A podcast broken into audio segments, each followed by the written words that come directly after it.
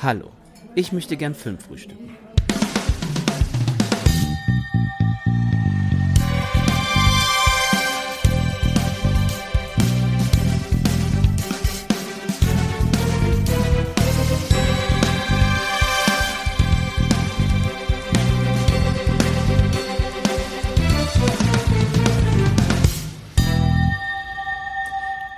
Und herzlich willkommen hier zu einer neuen Folge vom Filmfrühstück, eurem Filmpodcast der Online-Plattform Filmtoast. Der Stefan ist wieder am Mikrofon und an meiner Seite habe ich heute wieder Grace. Hallo Grace, schön, dass du da bist.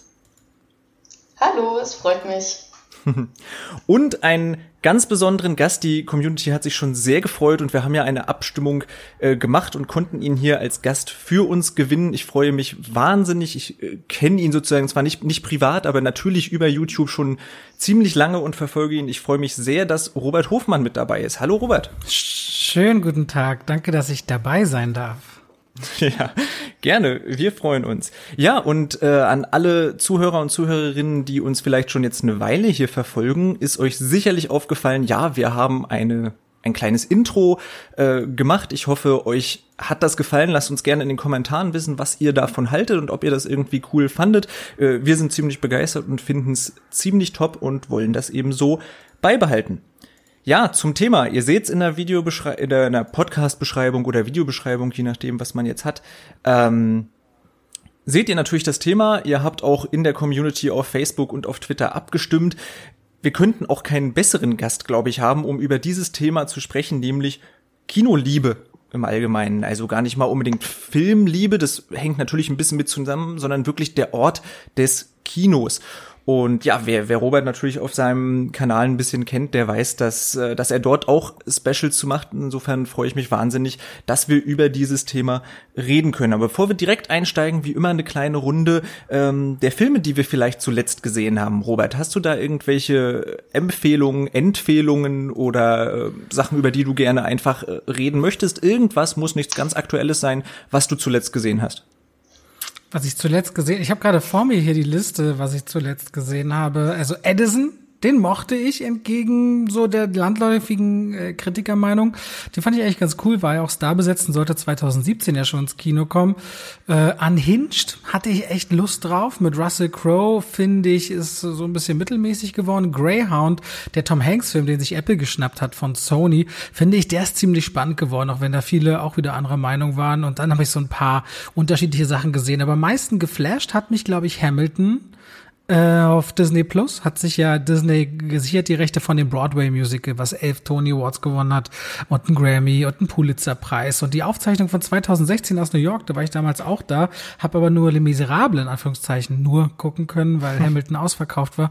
Kann man jetzt auf Disney Plus gucken und ist einfach eine richtig geile Sache. Also Hamilton ist für mich, glaube ich, so die coolste Sache in den letzten äh, Tagen, Schrägstrich Wochen, was ich filmisch gesehen habe. Hm. Ja, das ist schön. Ich habe ja im letzten Podcast schon erzählt, ich habe es mir auch angesehen und ich bin ja großer Musical-Fan und ich war ehrlich gesagt für mich ein, ein, bisschen enttäuscht irgendwie. Es ist natürlich wahnsinnig hochwertig produziert und macht schon äh, verdammt viel Spaß, aber so ganz hat's mich eben vor allem auch emotional äh, nicht bekommen. Aber ich weiß, dass es da ganz, ganz, ganz viele Fans gibt und ich glaube, da muss sich jeder auch so sein, wie das natürlich häufig so ist, äh, seine Meinung äh, bilden. Aber ja, ist auf jeden Fall zumindest eine, eine interessante Empfehlung und was, worüber ja auch gerade viel geredet wird und ja. Wobei ich das Gefühl habe, in Deutschland haben das gar nicht so viele auf dem Schirm, äh, was Hamilton ist und so weiter. Also ich, wenn, dann kommt es jetzt, glaube ich, durch Disney Plus. Und es kommt ja auch erst nächstes Jahr nach Hamburg. Hm. Ähm, deswegen bin ich noch so ein bisschen unsicher, weil ich kannte das auch erst nur aus den Staaten als ganz, ganz große Nummer. Hier in Deutschland finde ich noch relativ verhaltenes Interesse. Also wenn, dann äh, kommt es jetzt langsam mal ein bisschen hoch. Hm. Naja, äh, wir haben ja erst vor wenigen Tagen eine Podcast-Folge aufgenommen. Grace, kannst du, hast du schon neue Filmempfehlungen oder du bist ja auch gerade ein bisschen im äh, allgemeinen Stress. Bist du überhaupt zum äh, weitere Filme schauen gekommen? Du meinst so neben meiner Klausurenphase? Äh, genau. Ähm, ja. ich habe tatsächlich gestern haben, also mein Mitbewohner kannte Prinzessin Mononoke nicht. Und das konnte hm. ich natürlich nicht auf mir sitzen lassen, ja. Und dann mussten wir erstmal Prinzessin Mononoke auf Netflix gucken, weil das halt einer meiner absoluten Lieblingsfilme ist. Es ist sogar mein persönlicher Lieblings-Ghibli-Film, deswegen Ja, aber ist wahrscheinlich keine große Empfehlung. Ich nehme an, die meisten Leute kennen den und werden wissen, was für ein toller Film das ist. Deswegen, ja. Und leider habe ich dann von der letzten Aufnahme bis hin zu heute nichts weiteres geschaut. Hm. Wie sieht's bei dir aus, Stefan? Hast du irgendwas äh, Neues? Noch Na, ich habe nein, ich habe auch nur weitergemacht, weil unsere nächste Podcast Folge dann, ich habe es ja schon mal erwähnt, soll eben um die Nouvelle Vague äh, gehen, also die französischen Filme der 60er Jahre. Und da habe ich wieder ein bisschen was geschaut, habe mir erstmalig letztes Jahr ein Marienbad äh, angesehen, der mich wirklich wahnsinnig begeistert hat, also ein unglaublicher Film. Ich war wirklich äh, geflasht. Und es, wisst ihr, es gibt so wenige Filme, wo ich wirklich den Eindruck habe, da, da merke ich richtig, wenn ich mich dann mal so vergegenwärtige wieder, dass ich eigentlich mit offenem Mund da sitze und das wahrscheinlich auch auch schon die letzten fünf Minuten und dann merke ich immer, dass ich mich wirklich völlig in so einem Film verloren habe und das ging mir bei dem total so. Ähm, den fand ich ganz großartig. Aber da reden wir sicherlich ähm, nächste Woche auch noch mal intensiver drüber. Ansonsten habe ich tatsächlich auch noch gar keine weiteren neuen Filme gesehen. Wir haben ja erst vor ganz kurzem eine Podcast-Folge auch erst aufgenommen. Richtig.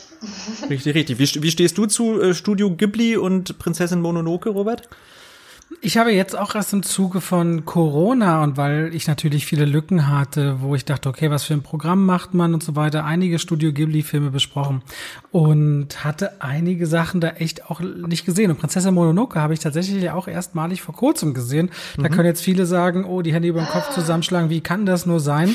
und ich verstehe das auch auf der einen Seite, auf der anderen Seite, ich gucke halt, glaube ich, weiß ich nicht, jeden Tag ein Film und dazu kommt dann für, für eine Fernsehserie, die ich jetzt mache, aber generell auch sehr viel Serie.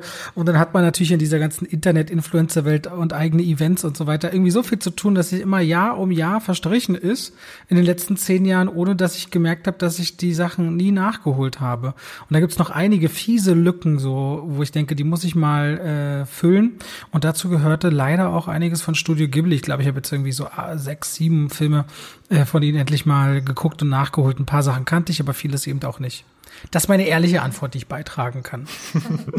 ja, das ist ja, du Robert, also mir geht's da sehr ähnlich, aber aus einem anderen Grund. Ich bin halt erst 21 und dann ist das immer so, keine Ahnung, dann reden Leute manchmal von Filmen und weiß ich nicht, da war ich quasi einfach noch nicht existent, wahrscheinlich noch nicht mal in Planung. Ja. und ich habe wirklich, wirklich, wirklich viel nachzuholen, deswegen ich fühle das sehr. Das ist natürlich auch krass, wenn heutzutage, in Anführungszeichen, wenn du jetzt 21 bist, ich bin 33, da liegen zwölf Jahre zwischen.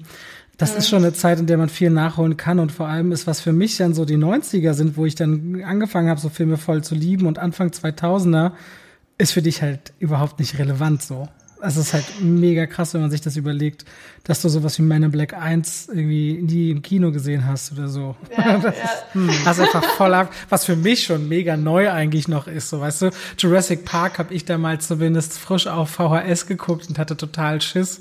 Aber das ist für dich ja so weit weg mhm. natürlich. Ne, ja, das Phänomen. stimmt, das stimmt. Aber VHS habe ich noch geschaut tatsächlich. Ich glaube, meine ja, erste VHS-Kassette ja, kann, ja. war König der Löwen tatsächlich. Krass. Um ja. dich ein bisschen ins Schwärmen zu bringen. Ja. da habe ich so ein bisschen, ich finde, ich, wenn sich überlegt, ich habe halt auch so, ich weiß noch, als Titanic dann immer die Nachrichten kamen, so ja, und so viele Wochen ist der Song an den Charts auf Platz eins und an den Kinocharts ganz oben. Ich glaube, wir reden jetzt von 97, da ich so 10. Das sind so Dinge, mhm. die kann ich mich halt wirklich. Da war ich minus eins. Ja, das ist so krass. Krass, krass, krass. Na, ich Abgefahren. bin ja, glaube ich, dann vom, vom Alter her genau zwischen euch praktisch. Ähm, jetzt 26 oder fast 26. Ähm, genau, aber diese, wir haben ja jetzt gerade schon ein bisschen drüber gesprochen, was überhaupt unser Alter natürlich ist und äh, vielleicht was erste Kinoerinnerungen sind. Insofern ist es doch schon eine perfekte Überleitung zu unserem eigentlichen Thema des, äh, des Podcasts, de, des Podcastes oder dieser Folge. Ähm, könnt ihr euch denn an euren ersten Kinobesuch erinnern? Und wie war das für euch? Oder an erste Kinobesuche oder wie auch immer? Wie ist das bei euch? Wer zuerst? Mach du gerne, Robert.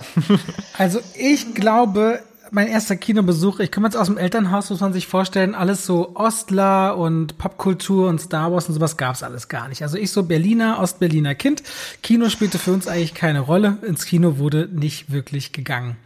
Das heißt, wenn dann, war es mal mit der Schule ein Ausflug oder dann irgendwann später, als mich selbst interessiert hat. Und deswegen war mein erster Kinobesuch äh, so ziemlich auch der erste über Jahre hinweg, habe ich das Gefühl. Nämlich, äh, ich glaube, in der zweiten Schulklasse ein Schweinchen namens Babe. Da war ich in einem Kino, das heißt, hieß Intimes. Das ist in Berlin, Friedrichshain. Da habe ich vor kurzem noch gegenüber gewohnt. Und das wurde jetzt irgendwie nach, ich glaube, über 90 Jahren geschlossen und jemand anders hat sich gefunden, der es wieder öffnet und gerade umbaut. Und da war ich als Kind, ja, ein Schweinchen namens Babe. Das war mein erster Kinofilm. Und, und weißt du noch, wie, äh, wie war das? Also war das einfach nur irgendwie ein Erlebnis oder war das wirklich was, wo du gesagt hast, boah, geil, Kino irgendwie, also kannst du da dich, dich noch äh, auf dieses Kinoerlebnis, mhm. sag ich mal, also du hast ja bestimmt schon vorher, sag ich mal, auch schon ja. mal einen Film gesehen, war das jetzt einfach nur wieder einen Film sehen oder war schon dieses Kinogehen irgendwie ein, ein anderes Erlebnis? Na, ich glaube, vorher war für mich immer, wenn ich Filme geguckt habe, so Videokassette und auch gar nicht so sehr zu Hause, obwohl ich zwei Brüder hatte, die sieben und neun Jahre älter waren. Ergo, als ich dann irgendwie ein bisschen, also schon mit neun oder so, haben sie mich, um mich zu ärgern, Freddy Krüger reingelegt und, und der weiße Hai und sowas. Also das war schon krass. Ähm, für mich war irgendwie dieses Kino, weil dieses Intimes, müsst ihr euch vorstellen, hat eine relativ kleine Leinwand. Also war nicht dieses klassische Riesen-Kino äh, mit ganz vielen Sitzplätzen. Für mich war das so im ersten Moment erstmal die Verzauberung, wow, Tiere können sprechen. So, das war halt super toll. Und das andere ist so, ich kannte früher so ganz klassisch gab es bei uns immer Dia-Shows, wo halt so ein hm. Projektor hm. diese Dias von Urlauben und so gezeigt worden sind. Und das habe ich irgendwie so am ehesten zusammengebracht und war so, ja, das ist ja wie so Dia-Show, aber so mit Film. Ich fand das irgendwie schon voll toll, aber ich glaube, für mich persönlich hat sich so diese Leidenschaft für Film erst später entwickelt. Ich versuche das auch manchmal zu verorten, wann ich angefangen habe, mir so leere VS-Kassetten zu holen und aufzunehmen und dass ich dann coole Filme habe und so, weil das kam alles erst so mit 13, 14, 12, da ging das erst richtig los, so mit der weiterführenden Schule. Deswegen ist da irgendwie in meinem Gedächtnis, es gibt diesen ersten Kinobesuch und dann gibt es so einen langen Bruch, wo ich zwar immer mal wieder was gesehen habe und wusste auch, meine Mutter hat immer vom Winde verweht geguckt und ich kannte so One-Liner wie von Terminator und so, aber so richtig weiß ich nicht, wann sich das so, so, so krass entwickelt hat, dass ich dachte, okay, Film, das finde ich ganz toll und dann äh, Schauspieler wurde und dann halt immer wieder mehr, also die, die Filmwelt von verschiedenen Seiten versucht habe zu beleuchten. Ja. Hm. Grace, ja, wie war es denn bei dir? Dein erster Kinofilm? Oh. Also mein allerersten Kinofilm, das war Avatar. Nein, das war also ich, ich weiß tatsächlich nicht mehr genau, was ich geschaut habe. Es muss irgendetwas mit meinen Eltern gewesen sein. Ich kann mich tatsächlich nur an meinen ersten Kinofilm erinnern, in den ich gegangen bin mit meinem Bruder, der drei Jahre älter ist als ich, ohne meine Eltern. Und das war tatsächlich und jetzt kommt's Kung Fu Panda 2008 im Urlaub. auf Rügen. Da haben wir dann den geguckt und den fanden wir so toll, dass wir den sogar gleich am nächsten Tag nochmal gucken wollten. Also Der Nudeltraum. Richtig. haben wir einfach zweimal Kung Fu Panda geschaut und ich habe da sogar noch richtig, das ist total krass, da habe ich noch richtig so ähm, spezifische Erinnerungsfetzen äh, im Kopf. Ich weiß zum Beispiel, dass wir beim zweiten Tag, also als wir den das zweite Mal geschaut haben, waren wir irgendwie fünf Minuten zu spät und hatten dann die Anfangssequenz verpasst und so. Und sowas ja. weiß ich halt noch. Und, das, und dann kann ich mich noch erinnern, wie wir versucht haben, zu unseren Sitzen zu schleichen und so. Deswegen, das war so der erste Kinofilm, an den ich mich erinnere, dass ich im Kino war. Ich glaube, meine Leidenschaft für Film kam auch erst später. Bei mir ist dann auch ein Bruch da drin. Also ich habe schon immer gerne Filme geschaut und meine Eltern meinten, ich wäre schon immer jemand gewesen, der so gerne, also ich habe dann Filme geschaut und die dann so oft geschaut, dass ich Dialoge mitsprechen konnte. Also hm. unsere VHS-Kassetten waren irgendwann ausgeleiert, weil ich die immer wieder zurückgespult habe. Meine Mutter meinte, ich hätte mal fünfmal am Tag äh, Pocahontas geguckt. Da hatte ich so eine Phase. Da habe ich jeden Tag so den gleichen Film irgendwie fünfmal geguckt. Hm. Deswegen ähm, auch sehr schön. Und dann tatsächlich würde ich sagen, wo ich so richtig angefangen habe, mich auch für das dahinter zu interessieren und wie Filme gemacht werden, wie vielleicht die Kamera eingesetzt wird oder wie Dialoge geschrieben werden und so, kam dann tatsächlich mit ähm, 13 und zwar, weil ich mit meinem Vater Kill Bill geguckt habe. Ja. Wow. ähm, der hat, genau, der hat nämlich, der hat nämlich beschlossen, so von wegen, ach, du bist 13, du kannst das. Man muss auch dazu sagen, ich wollte den auch gucken. Ähm, hm. Und ich war Bist du Scheidungskind? Nein. Okay. Bin ich nicht. ähm, meine Eltern sind noch zusammen. Nee, und genau, und dann habe ich wirklich, ich war so fasziniert einfach von dieser Welt und ich wollte dann auch gleich den zweiten Teil hinterher gucken. Und ich kann mich noch erinnern, wie schlimm ich einige Szenen fand. Also zum Beispiel die Szene, Spoiler-Alarm, wo ähm, Pai Mai zum Beispiel der, ähm, der, oh Mann, jetzt habe ich gerade ihren Namen vergessen, aber wo quasi ihr das Auge rausgerissen wird, diese Szene, oder generell diese Szenen, wo es dann hm. diesen Handgriff gibt, wo man dieses Auge dann rausreißt, das kann ich immer noch nicht gut gucken. Das hat mich damals traumatisiert. Aber genau, und ich glaube dann relativ kurz danach habe ich auch Pipe Fiction geguckt, auch mit 13, 14 irgendwie so. Und da habe ich dann angefangen, mich so richtig so für Filme zu interessieren und auch Filme zu gucken, die älter sind. Ähm, zum Beispiel einer meiner ersten Schwarz-Weiß-Filme, die ich geschaut habe, war Die Zwölf Geschworenen von 1957, auch mit meinem Vater zusammen. Ähm, und also generell, dann habe ich halt ganz viel nachgeholt und dann festgestellt, oh Gott, ich werde niemals fertig. Und ja, dann kam das irgendwie so. Deswegen, also ich bin sehr geprägt von meinem Vater. Meine Mutter, die findet, das ist alles Mord und Totschlag. Mit der kann ich keine Filme gucken. Aber mein Vater hat mich da sehr geprägt. Hm. Und, und ich muss mal fragen. Ja, ja bitte. Nein, mach Ganz ruhig. kurz, ich sehe gerade, wo ich deine Stimme länger höre, ich versuche Leute natürlich zuzuordnen. Du bist die Grace, die ich auch von Instagram kenne, oder? Die mit, Richtig. Du bist einmal in den, in den, auch in den Livestream mit reingeschalten, oder? Ja, schön, dass du das noch weißt. Ja, genau. Ah, jetzt kriege ich es erst zusammen. Sorry, das so konnte ich nicht ganz. Äh. Übrigens, ich muss schon als Warnung sagen für alle Podcast-Hörer, wenn ich es zusammenschneide, ich merke gerade, wir mussten unser Mikrofon nämlich umbauen und das Kabel hing gerade so los und ich glaube, immer wenn ich mit dem Bein so gegengekommen bin, hat es wie so Kabelgeräusche gegeben. Ich habe es jetzt ein bisschen hochgelegt. Ich entschuldige mich, wenn ihr im Audioschnitt jetzt voll Anstrengungen hattet oder wenn ihr sie nicht hattet und es drin gelassen habt, an die Zuschauer, das manchmal so komisch knackt, wenn ich hier äh, rede oder so. Aber na gut, Ach, wollte ich mal zwischendurch sagen. Das kriegen wir schon hin. Aber ja, schön, dass du mich von der Stimme wieder erkennst. Witzig. Ich glaube, wenn du, wenn du jetzt auch wüsstest, wie ich aussehen würde, dann würdest du auch vielleicht mich einordnen können wegen der Social Movie Nights. Da ich krieg das jetzt, nee, ich krieg es hin, ich krieg es zusammen, weil ich dachte auch an den Stream und ich dachte so, ah, und dann ach so, war ich auch Grace Bell ich war so, ich kenne doch den Namen. Aber weißt du, manchmal bin ich einfach überfordert. Das sind zu viele Informationen. Und ich weiß, irgendwo ist es, aber ich mhm. dauert, bis ich es zusammenkriege. Aber das muss ich jetzt gut. loswerden unbedingt, sonst wäre ja, wär, alles ich ja gut. unzufrieden. so, so, Stefan. Stefan. Na, äh, genau, aber ich muss bei Grace nochmal nachfragen. Du hast natürlich erzählt, wie, wie deine Filmleidenschaft äh, ja entstanden, mhm. erwachsen irgendwie ist. Aber wie ist es denn wirklich mit Kino? Also mit Kino als als Ort des Das kam halt einher. Also das war dann so mit quasi, als ich festgestellt habe, okay, ich liebe Filme, dann kam natürlich auch irgendwann dieser Prozess, okay, wie kann ich am besten Filme wahrnehmen? Und dann habe ich auch relativ schnell quasi Kino für mich entdeckt und zum Beispiel in Berlin ist so eins meiner liebsten Kinos war das äh, oder ist das UCI am Kol also das Kolosseum bei der Schönhauser Allee. Da gehe ich immer sehr mhm. gerne hin. Und ähm, zum Beispiel bei UCI gab es auch ganz, also als ich dann noch in Berlin gewohnt habe, gab es äh, so ein cooles Angebot. Da kannst du irgendwie für 23,40 Euro im Monat so oft Filme gucken, wie du möchtest. Hashtag so Werbung. Flatrate, ja. Ja, genau. Und die UCI halt, Unlimited Card. Genau.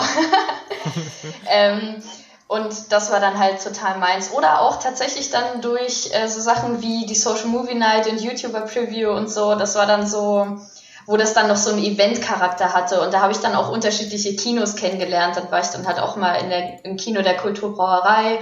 Oder ich war mal bei so einem äh, Cinelux irgendwie, das zum Beispiel am äh, ich weiß gar nicht, beim Potsdamer Platz dann irgendwie oder halt äh, die Astor Lounge, wie gesagt, die halt wirklich, die hat einfach so Sessel und Tische und da sind äh, Kellner und so und da gibst du deine mhm. Jacke an der Garderobe ab. Also es ist richtig, also es ist einfach so ein, je nachdem in welches Kino du gehst, hast du halt voll, voll das Erlebnis. Also das kam mit einher, das kam dann so quasi, als ich angefangen habe, mich für Filme zu interessieren, habe ich mich auch automatisch für Kino angefangen zu interessieren und ähm, vor allem dann immer gerne mit meinem Vater zusammen.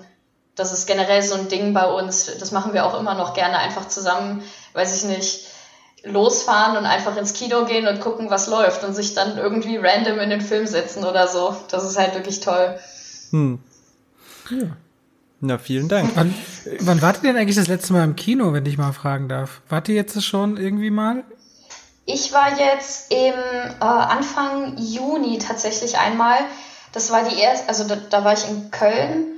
Ähm, und da haben wir äh, La Verité, glaube ich, geschaut. Der mhm. neue Film von, oh Gott, jetzt lass mich lügen.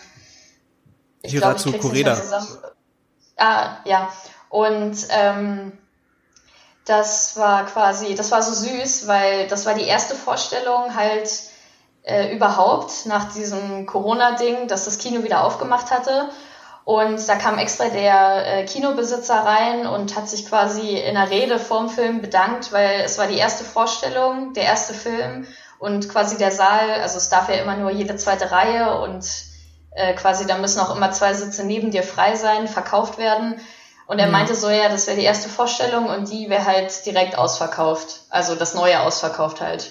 Und das war total mhm. süß, weil man richtig gesehen hat, wie sich das Personal freut und auch wie die Leute sich freuen, auch wieder ins Kino gehen zu können und so. Das hatte ich ehrlich gesagt gar nicht erwartet. Ich dachte, vielleicht sitzen wir da alleine oder so, aber das war tatsächlich sehr cool.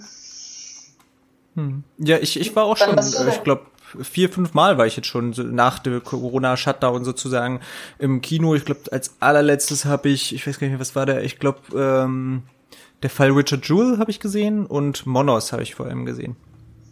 Wisst ihr, was ich noch gesehen habe vor Corona? Eine Mulan. Eine Mulan wahrscheinlich. Ich habe Mulan ja. noch gesehen, ja.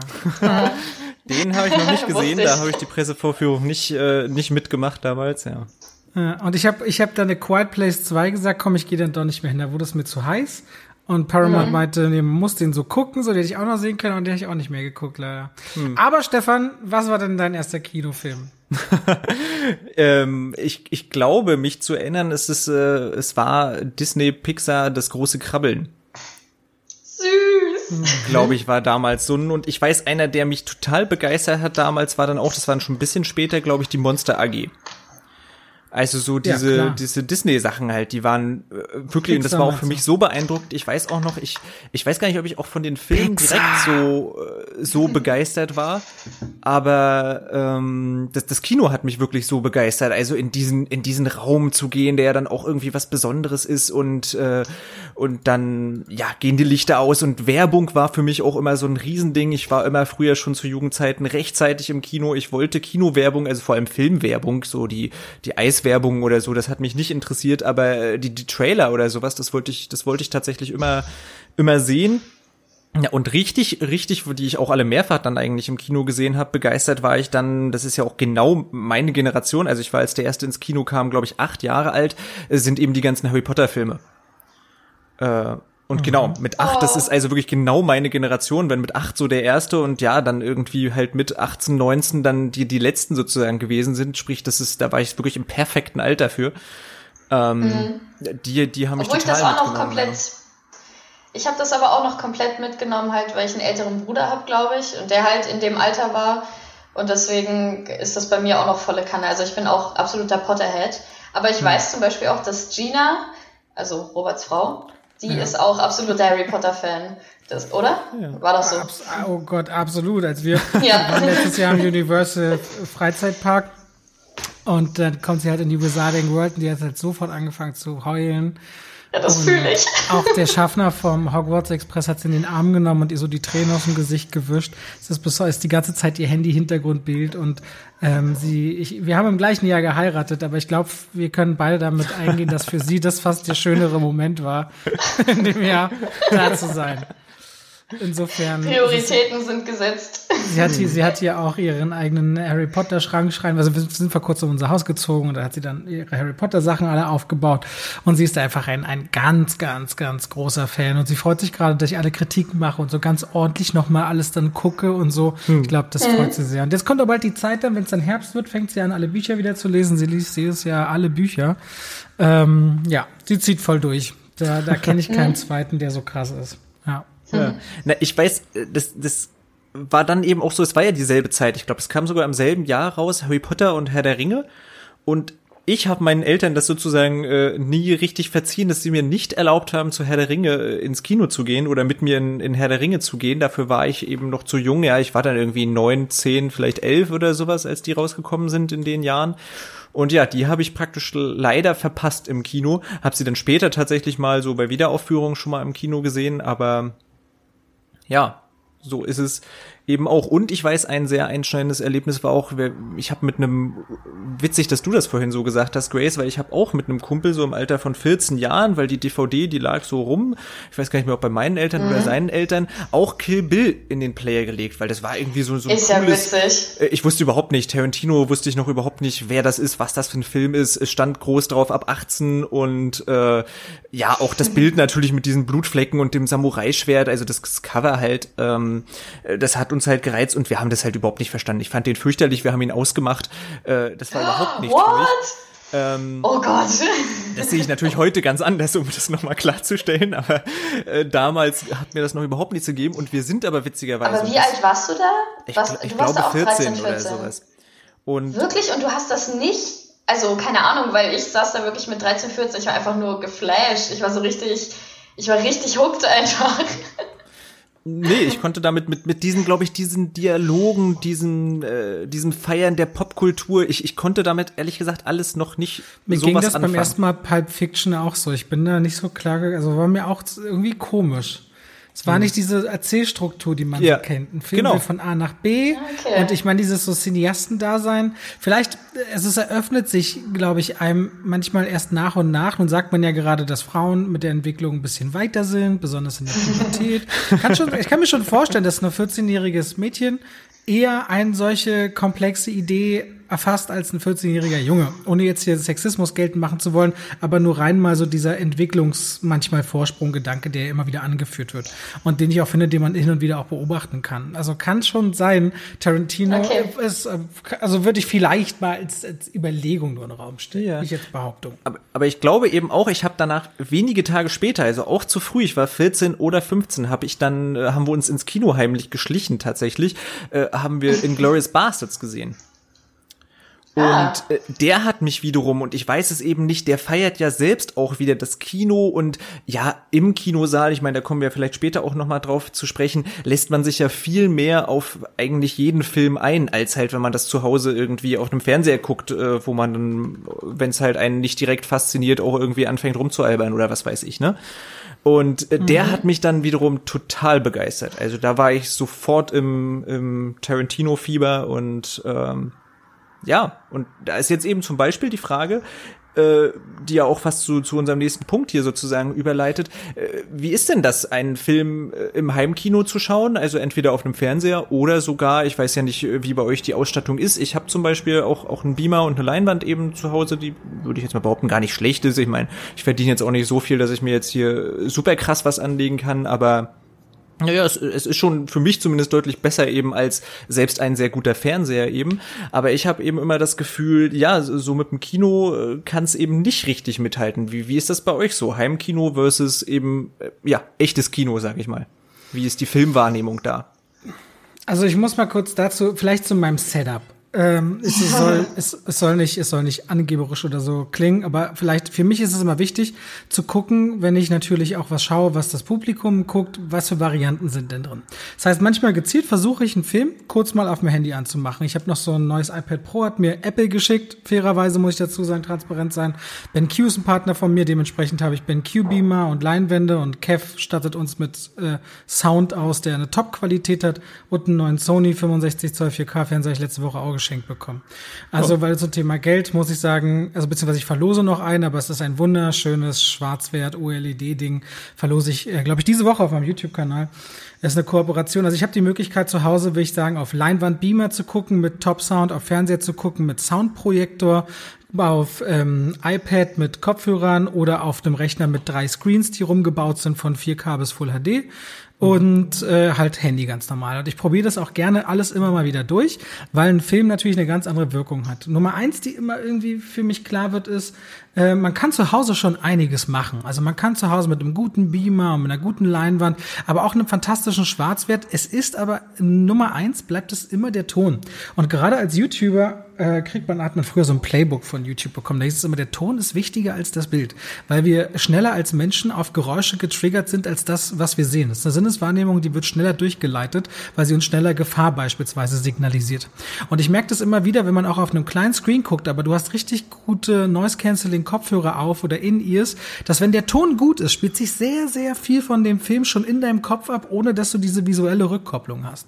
Das heißt, Ton ist für mich Regel Nummer eins, der sollte wirklich gut sein, da sparen aber viele echt dran, kaufen sich meinetwegen 3000 Euro Fernseher und dann eine 400 Euro Soundbar. Es sollte fast eher umgekehrt sein, meiner Meinung nach. Grundsätzlich ist es aber so, dass Heimkino limitiert ist. Gerade wenn man Filme einmal im Kino gesehen hat, dann sagt man, oh, nochmal zu Hause gucken, merkt man, wie viel Effekt verloren geht gegenüber dieser gigantischen Leinwand und diesem ganz besonderen Ton. Und das ist halt einfach auch dieses Ritual. Ein Vorhang geht auf, alles wird dunkel, alles mhm. ist so groß, es wirkt nur auf dich, du hast keinen zweiten Screen, nichts, was dich in dem Moment ablenkt. Es ist die Institution Lichtspielhaus, aber auch die pure Größe dessen, was sich dort technisch abspielt. Man kann zu Hause eben ein bisschen Geld in die Hand nehmen und das skalieren und davon einiges reproduzieren. Besonders bei Serien macht das dann Spaß, die du gar nicht im Kino gucken kannst, dass du die, die eigentlich größer machst, als sie vielleicht gerade gedacht sind im Durchschnitt für die meisten Leute. Wenn es dann um Film gibt, ist halt das Heimkino immer die kleine Variante von dem Kino. Klar, mit den Vorteilen, du kannst auf Toilette gehen, du brauchst keine teuren, teuren Snacks, du kannst Stopp machen, du kannst jederzeit gucken, du kannst halt einfach ganz viele Spielereien zu Hause selber machen und musst dich vielleicht mit dem Rest der Welt nicht abgeben. Aber andere wollen genau das danach diskutieren, vorher was essen gehen, was trinken dabei, Popcorn rascheln hören, was ich persönlich hasse. Ähm, deswegen ähm, vom Erlebnis her, glaube ich, gibt es kein einziges Filmerlebnis, wo ich sage, also beziehungsweise die größten Filmerlebnisse haben sich für mich immer im Kino abgespielt und nicht zu Hause. Mit ganz wenigen Ausnahmen wie beispielsweise Lucky Number 11 oder oh, Warrior. Toller Film. Hm. Hieß er Warrior? Ja, klar, Warrior, genau. Die ja. ähm, beiden, die waren eine Direct-to-DVD-Veröffentlichung. Und auch ein Hamilton mhm. würde ich mhm. jetzt ehrlich gesagt gerne auf der Leinwand sehen, als unbedingt zu Hause. Mhm. Aber kein sonstiges großes Erlebnis hätte sich irgendwie zu Hause dann abgespielt. Natürlich sind die Sachen auch zuerst im Kino ja verfügbar gemacht. Ähm, mhm. Ja, das wäre jetzt vielleicht meine Einleitung und Meinung. So, mhm. zu dem Thema. Ja. ja. ist schon sehr viel. Ja, ich, ich glaube, wir steigen ja auch auf noch mehr ein, aber genau, sag doch erstmal, Grace, wie du zu dem Ganzen stehst. Ja, ich hätte auch gesagt, auf jeden Fall, dass Kino immer das bessere Erlebnis ist. Also ich gerade jetzt hier in meinem Mini-Studentending habe halt auch nicht so die krassen Möglichkeiten. Ich schaue im Moment Filme tatsächlich über einen Laptop, was halt eher suboptimal ist. Gut, mit guten Kopfhörern geht das tatsächlich einigermaßen, aber ja, so richtig schön ist es nicht. Ne? Mhm. Aber deswegen, also ich habe auch generell immer das Gefühl, dass ich eigentlich immer lieber ins Kino gehe und dass ich auch meine Lieblingsfilmerlebnisse halt meistens mit einem Kinobesuch verbinde. Und halt die Ausnahmen sind dann halt tatsächlich Filme, die ich halt, also die ich nicht im Kino sehen konnte. Also wie gesagt, vorhin Kill Bill oder halt Pulp Fiction. Aber ich wette, wenn die halt, ich meine, jetzt gerade ist es ja so, dass viele Kino, ähm, also Kino, äh, viele Kinos alte Filme wieder neu auflegen. Und zum Beispiel habe ich gesehen, jetzt hier bei uns äh, kommt jetzt, ich glaube, in ein paar Tagen Blues Brothers, einfach nochmal im Kino und so.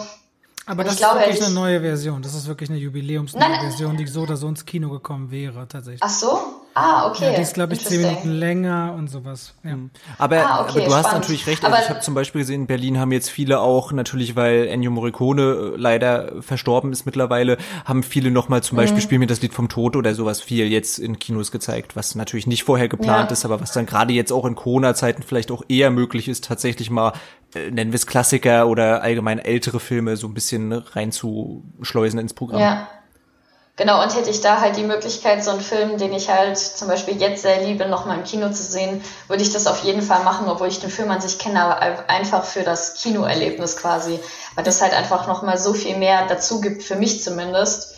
Deswegen, ja, ich würde sagen, mir würde kein Film einfallen, wo ich mir dachte, der hat mir zu Hause mehr Spaß gemacht als im Kino. Obwohl, hm. okay, aber dazu kommen wir dann gleich. Das ist, wenn man dann unangenehme Kino, genau, also wenn man unangenehme Kinoereignisse hat, weil irgendjemand, keine Ahnung, sich daneben benimmt oder so. Aber das ist ja dann nochmal was anderes. Das liegt ja dann nicht am Kino an sich, sondern halt leider an den Leuten, die mit im Kinosaal sitzen. Ja.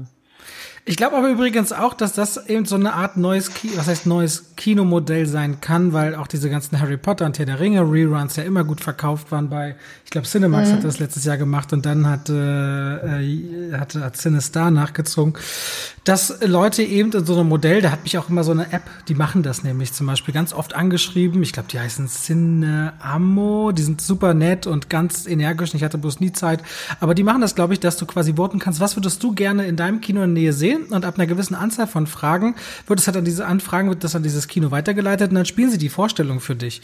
Ich glaube, das wird zusätzlich eine Möglichkeit, wo sich Kino mhm. herabsetzt oder nochmal absetzen kann, wirklich das als neues Geschäftsfeld zu nehmen und eben äh, ältere Filme komplett zu spielen äh, für ein Publikum, was sagt, das will ich nochmal im Kino anschauen. Hm. Mhm. Oh, das wäre total meins. Da könnte ja, ich, ich auch viele Klassiker nachholen. Ich glaube, ja. das Kino muss, muss sich verändern, muss sich entwickeln und da können sie auf einen unendlichen Schatz zurückgreifen. Also gerade wenn wir daran denken, wenn die Avatar-Filme kommen, die werden alle Avatar einspielen müssen in 3D, weil es einfach eine 3D-Revolution war, weil dann irgendwie zwölf Jahre oder so zwischen Teil 1 und 2 liegen und wenn sie halt vermehrt feststellen, das funktioniert, dann wird es Leute geben, die sich eben sagen, fernab von Rocky Horror Picture Show, was man mal als Event macht, oh, wir haben alle nochmal Bock, weiß ich nicht, Titanic auf der Leinwand zu sehen oder der mit dem Wolf tanzt oder whatever, äh, mhm. vom, vom Winde verweht, weil ich es vorhin meinte, auf der großen oder, oder zu Weihnachten Kevin allein zu Hause. Vielleicht sagt jemand, ich will mhm. das nochmal auf der Leinwand sehen oder Gremlins. So, warum denn nicht? Wenn sich genug finden, die auch dann sagen, für einen fairen Preis, dann musst du ja keine Blockbuster Marvel Cinematic Universe Preise nehmen, aber sagen, da habe ich Spaß dran und mit so einer Community, die dann gefühlt mitsprechen kann, warum nicht? Also wenn sie König der Löwen nochmal die, die Zeichentrickvariante ins Kino bringen, ich hätte ja auch voll Bock. Und das ist letztendlich, wonach der Markt ja besucht. Also ein Kino muss ich die Lizenz oder das Verleihrecht halt äh, anfragen. Und wenn es dafür ein Publikum gibt, dann wird das äh, auch so kommen. König der Löwen hatte doch sogar, ich glaube, zum 20-jährigen Jubiläum war das doch sogar noch mal im Kino. Ich kann mich nämlich erinnern, dass ich da dann im Kino extra war, um mir die Zeichentrickversion noch mal im Kino anzugucken. Hm. Ja, kann gut sein. Na, aber äh, also wir reden ja jetzt gerade auch schon schon fast über konkrete Filme, über die wir auch auf die wir noch mal Bock hätten oder äh, die wir cool fanden. Glaubt ihr denn, das ist zum Beispiel meinetwegen ein Genre abhängig, weil das das ist ja was, das hört man häufig, ne? Also so ja jetzt der neue Marvel-Film oder der neue Nolan, den muss man im Kino sehen, aber jetzt vielleicht was weiß ich den neuen Richard Linklater oder sowas äh, als neues Drama, gut, den gebe ich mir dann auch mal zu Hause oder die neue Highschool-Komödie oder irgendwie sowas. Ähm, ich würde für mich immer sagen, sozusagen, ja, vielleicht bei der ganz großen Leinwand, also ich gehe zum Beispiel zu großen Blockbustern wahnsinnig gerne in den Zoopalast, weil ich da eben den Sound einfach Hammer finde in Berlin. So der neue Nolan oder irgendwie sowas, oder der neue Bond äh, oder auch mal ein Marvel-Film oder sowas schaue ich mir denn da an. Äh, aber auch zu kleineren Filmen gehe ich lieber ins Kino, weil für mich macht ehrlich gesagt, ich meine, ja, wir können auch gleich natürlich noch über negative Erlebnisse reden, aber für mich ist ist selbst wenn man die anderen Leute im Saal vielleicht nicht so direkt mitbekommt oder direkt mit ihnen was zu tun hat, ist diese Atmosphäre mit einem Publikum zu schauen. Wann lacht ein Publikum? Wann äh, spürt man eine wirkliche Anspannung im Saal, die eben nicht nur, die zwar durch den Film vielleicht ausgelöst wird, aber die sich im Saal selbst kreiert? Also inwiefern spielt ja, inwiefern spielt sozusagen für euch überhaupt das Genre oder was für ein Film das ist eine Rolle? Und zweitens äh, spielt für euch das Publikum die Anwesenheit des Publikums auch eine große Rolle, die man ja halt zu Hause auf jeden Fall nicht hat. Also wenn ich ehrlich bin, ganz ehrlich, ich würde jedes Mal am liebsten alle Kinokarten kaufen und dann alleine da sitzen. Ich sag wie es ist. Ich finde anderes Publikum so oft so störend. Das mag vielleicht sein, ich weiß nicht, ob ich zu viele Filme gesehen habe, aber ich finde, ein Großteil des Publikums lacht bei Stellen, wo ich denke, das war jetzt doch nicht lustig. Das ist doch gar nicht die Metaebene. Und in anderen Momenten, wo es halt, also es gibt selten so Komödien wie Game Night, wo ich denke, okay, das äh, funktioniert richtig gut. Und da lache ich ja. Wenn ich zum Beispiel mir die Hochzeit angucken muss von Til Schweiger und habe dann hinter mir noch einen Haufen Leute sitzen, die lachen, das, das wird mir so komisch im Magen. Und da denke ich so, oh nein, bitte nicht. Ja, ganz, ganz kurz. So ach, ja. Ja, alles gut. Nee, sag ruhig, sag ruhig. Du hattest? Achso, ich hatte so ein Horrorerlebnis mit Das perfekte Geheimnis, wo ich quasi bei jedem homophoben Joke, der da irgendwie gemacht wurde, ich innerlich in meinem Sitz versunken bin, vor allem, weil ich zu dem Zeitpunkt noch nicht geoutet war und ich quasi da mit Freunden saß und die halt wirklich so, ach, keine Ahnung, es war halt einfach nur maximal unangenehm. Deswegen. Ja, kann ich voll nachvollziehen. Und, aber das ist noch nicht lange her. Das heißt, du hast dich kürzlich geoutet, oder was? Also das, Ja, ach so. wir reden ja jetzt von einem Zeitraum der letzten sechs Monate oder sowas dann. Ja, richtig, zum Pride Month. Ah, sagt, keine Ahnung, sagt man bei sowas herzlichen Glückwunsch? Nee, oder? Also ich weiß es Keine Ahnung, ich weiß es nicht. nicht. Ich kenne, ich habe tatsächlich in Freundeskreisen so gen, gen, genug Menschen, die homosexuell oder bi sind und so, aber das jetzt habe ich noch nie, weil die haben alle Coming Out das dann eher schon lange her und deswegen weiß ich gar nicht, ob man Also. das sagt. Ja, Ja, nein, auf jeden Fall viel Erfolg, aber ich finde es schön. Und Berlin ist, glaube ich, eine gute Stadt. Ähm, Ich bin halt gerade nicht in Berlin. Das war so ein Struggle, aber ja. wo bist du jetzt gerade? Ich bin gerade in Ravensburg. Ah, nur gut. Das Ja. ist vielleicht anders als Berlin. Ja. Ich habe auch, muss man dazu, also ich habe eine sehr konservative Familie, also keine Ahnung. Ja. Die das übrigens gar nicht wissen. Also wenn die den Podcast hören, hallo, ich bin bisexuell. oh Gott. Da, werden sie sich, da werden sie sich damit wohl auseinandersetzen müssen oder sollten. Wir haben ja schließlich Ja. das Jahr 2020. Zurück Oh zum Thema.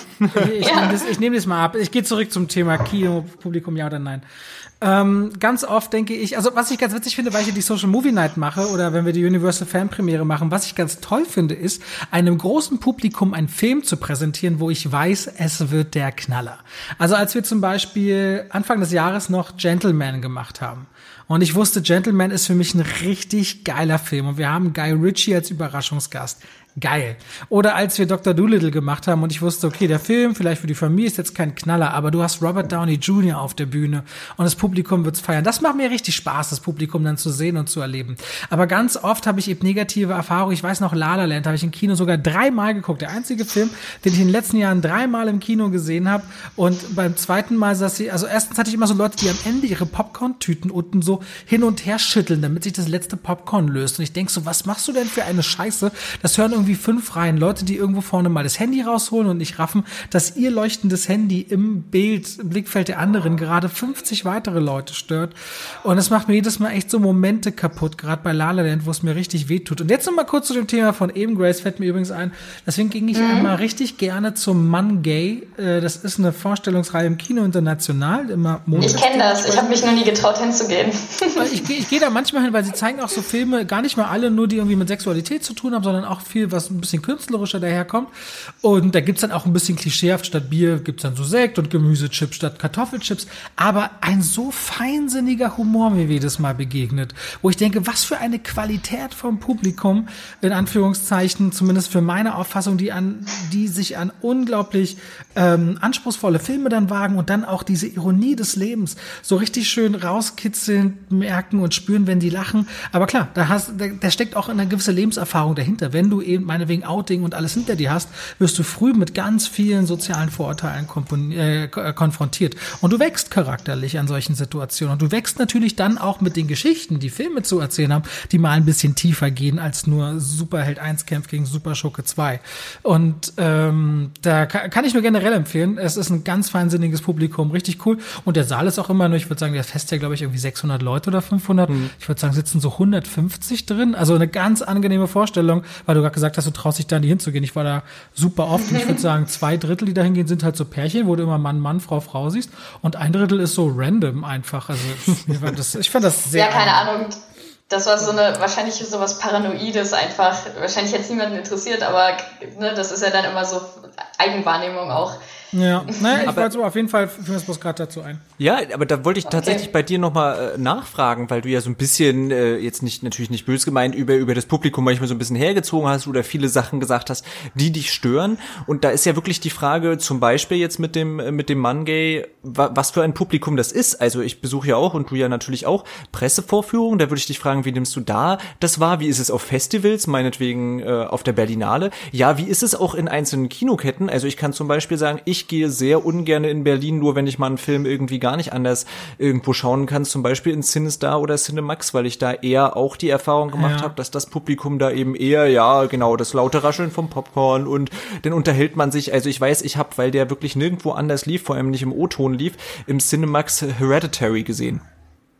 Den ich ja ganz Ja, Hereditary großartig- war ganz schlimm im Cinemax, habe ich es auch gesehen. Genau, und den fand ich ja auch ganz großartig, aber der wurde mir wirklich, wirklich auch ein bisschen kaputt gemacht, weil da eben so ein paar, ja, was weiß ich, 17-, 18-jährige Jungs, die denn da auch, äh, kann man ja machen, ein bisschen Bier getrunken haben und dann angefangen haben, über die Szenen, die irgendwo ernst gemeint sind, zu lachen und hahaha und ist das lächerlich und das ist ja überhaupt nicht gruselig. Also wirklich auch ihrem eventuellen Frust, dass ihnen der Film nicht gefallen hat, auch äh, Ausdruck verliehen haben und das, äh, sowas mag ich natürlich gar nicht. Und ich habe aber zum Beispiel auch, wo wir an Limited Card, ich bin ja bei den York-Kinos und äh, gehe da hauptsächlich sozusagen in die Kinos, da nehme ich eben Ich für wirklich 18, eine 18, 1850 oder so kann man dann Genau, arbeiten, irgendwie ne? sowas. Und dazu gehört ja zum Beispiel auch das Kino international. Und da merke Mhm. ich eben, ja, das ist ein tatsächlich ganz anderes Publikum, was dort eben ist. Also nehmt ihr das auch so wahr, dass es wirklich drauf ankommt? Auf Festivals finde ich und auch in Pressevorführungen ist auch der Humor. Da werden über ganz andere Sachen gelacht, als wenn ich mir den Film tatsächlich später nochmal in einem, in Anführungsstrichen, Durchschnittskino äh, angucke. Geht euch das da auch so?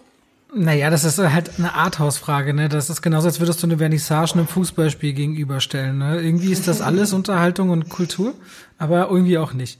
ähm, also ja, äh, klar, erstens gibt es Kinoketten, die versuchen über irgendwer, über gewisse Dumpingpreise das Publikum zu locken, aber wer nur bereit ist, weiß ich nicht, 4,50 Euro für eine Kinokarte auszugeben, wird vielleicht auch bei vielen anderen Dingen im Leben versuchen, wenig oder viel für wenig zu bekommen. Ähm, das- ich gebe dir recht, mit Sinister und Cinemax habe ich auch mit meiner unangenehmsten Erfahrung. Ich finde, UCI löst das mit ihrer Unlimited Card ganz gut, weil es da Leute gibt, die sich committen zu, ich zahle zwar nur 23,40 im Monat und gehe dafür fünf oder sechs Mal ins Kino, was natürlich einen viel geringeren Durchschnittspreis abruft, aber ich habe mich generell committed zu sagen, oh, ich will ein Jahr lang immer wieder ins Kino gehen. Das bedeutet, ich habe mir gesagt, ich be- liebe Kino und ich mag das regelmäßig erleben. Das heißt, das Mindset ist ein ganz anderes und das ist dann auch noch mal in einem Arthouse-Kino ein anderes, wenn du jetzt eben meinetwegen vom Delphi Lux oder vom Delphi oder vom Kino International oder Filmtheater am Friedrichshain oder was auch immer sprichst, da gehen die Leute natürlich ganz ausgewählt hin und beschäftigen sich. Das schon- sind das schon eher so die Konnoisseure für die kleineren Filme. Oder du machst es wie der Zoopalast, du regelst es übers Geld. Du lässt einfach sagen, ist teuer und die Qualität stimmt. Und wer sich das hier leistet, hat auch einen gewissen Anspruch an das Kinoerlebnis und der sagt sich auch, und diesen Anspruch verstehe ich auch von Dritten, die den geltend machen wollen und sich auch eine Kinokarte gekauft haben. Das sind unterschiedliche Modelle für unterschiedliche Zielgruppen.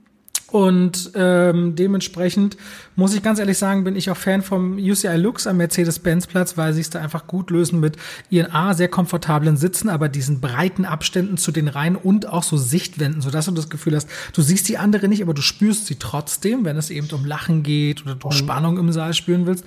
Und arthausige Kinos sind generell eben natürlich sehr viel künstlerischer. Und ich verstehe auch manchmal so dämliche Aktionen nicht.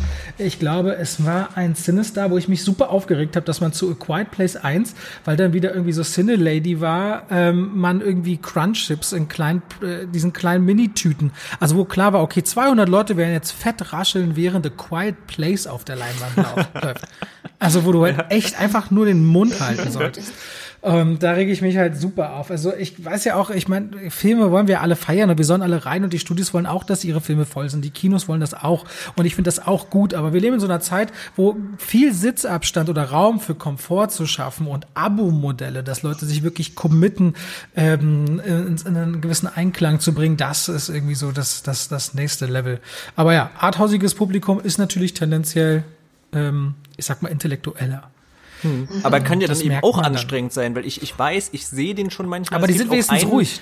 Kritiker, den kenne den kenn ich nicht persönlich, aber den sehe ich immer wieder sozusagen auf Pressevorführungen und der macht eben mit so einem lauten Ausschnauben oder sowas auch immer sehr deutlich, wenn ihm halt etwas nicht gefällt, auf so eine, ich sag mal, intellektuellere Art oder sowas, das finde ich dann auch sehr anstrengend. Also ist vielleicht nicht ganz so Ja. schlimm wie ein ständiges Papiertütenrascheln, aber äh, ja.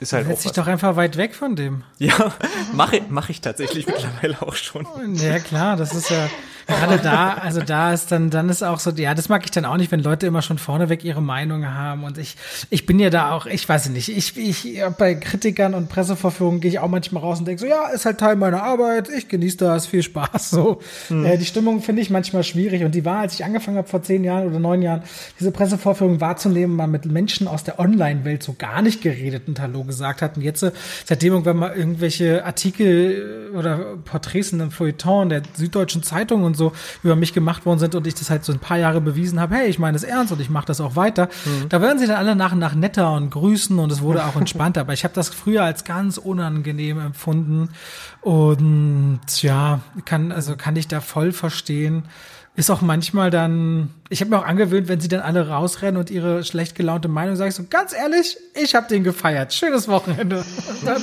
genieße ich das halt, dass ich da Spaß dran hatte. So ist es halt. Mhm. Ja.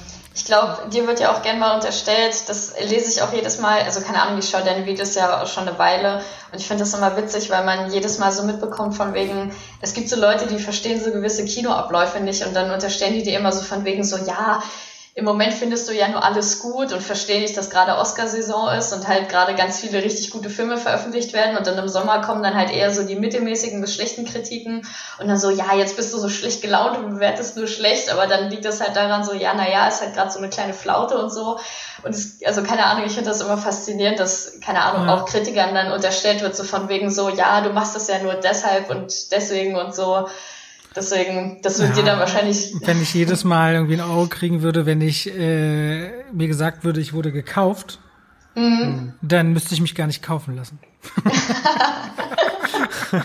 Nein, jetzt im Ernst, ich finde das so absurd ja. teilweise, dass Leute denken, man lässt sich für Kritiken bezahlen, was ich nie tue. Ich bin da mega transparent. So wie vorhin äh, diese, äh, als ich hier erklärt habe, was wir für Möglichkeiten haben, zu Hause Sachen zu gucken.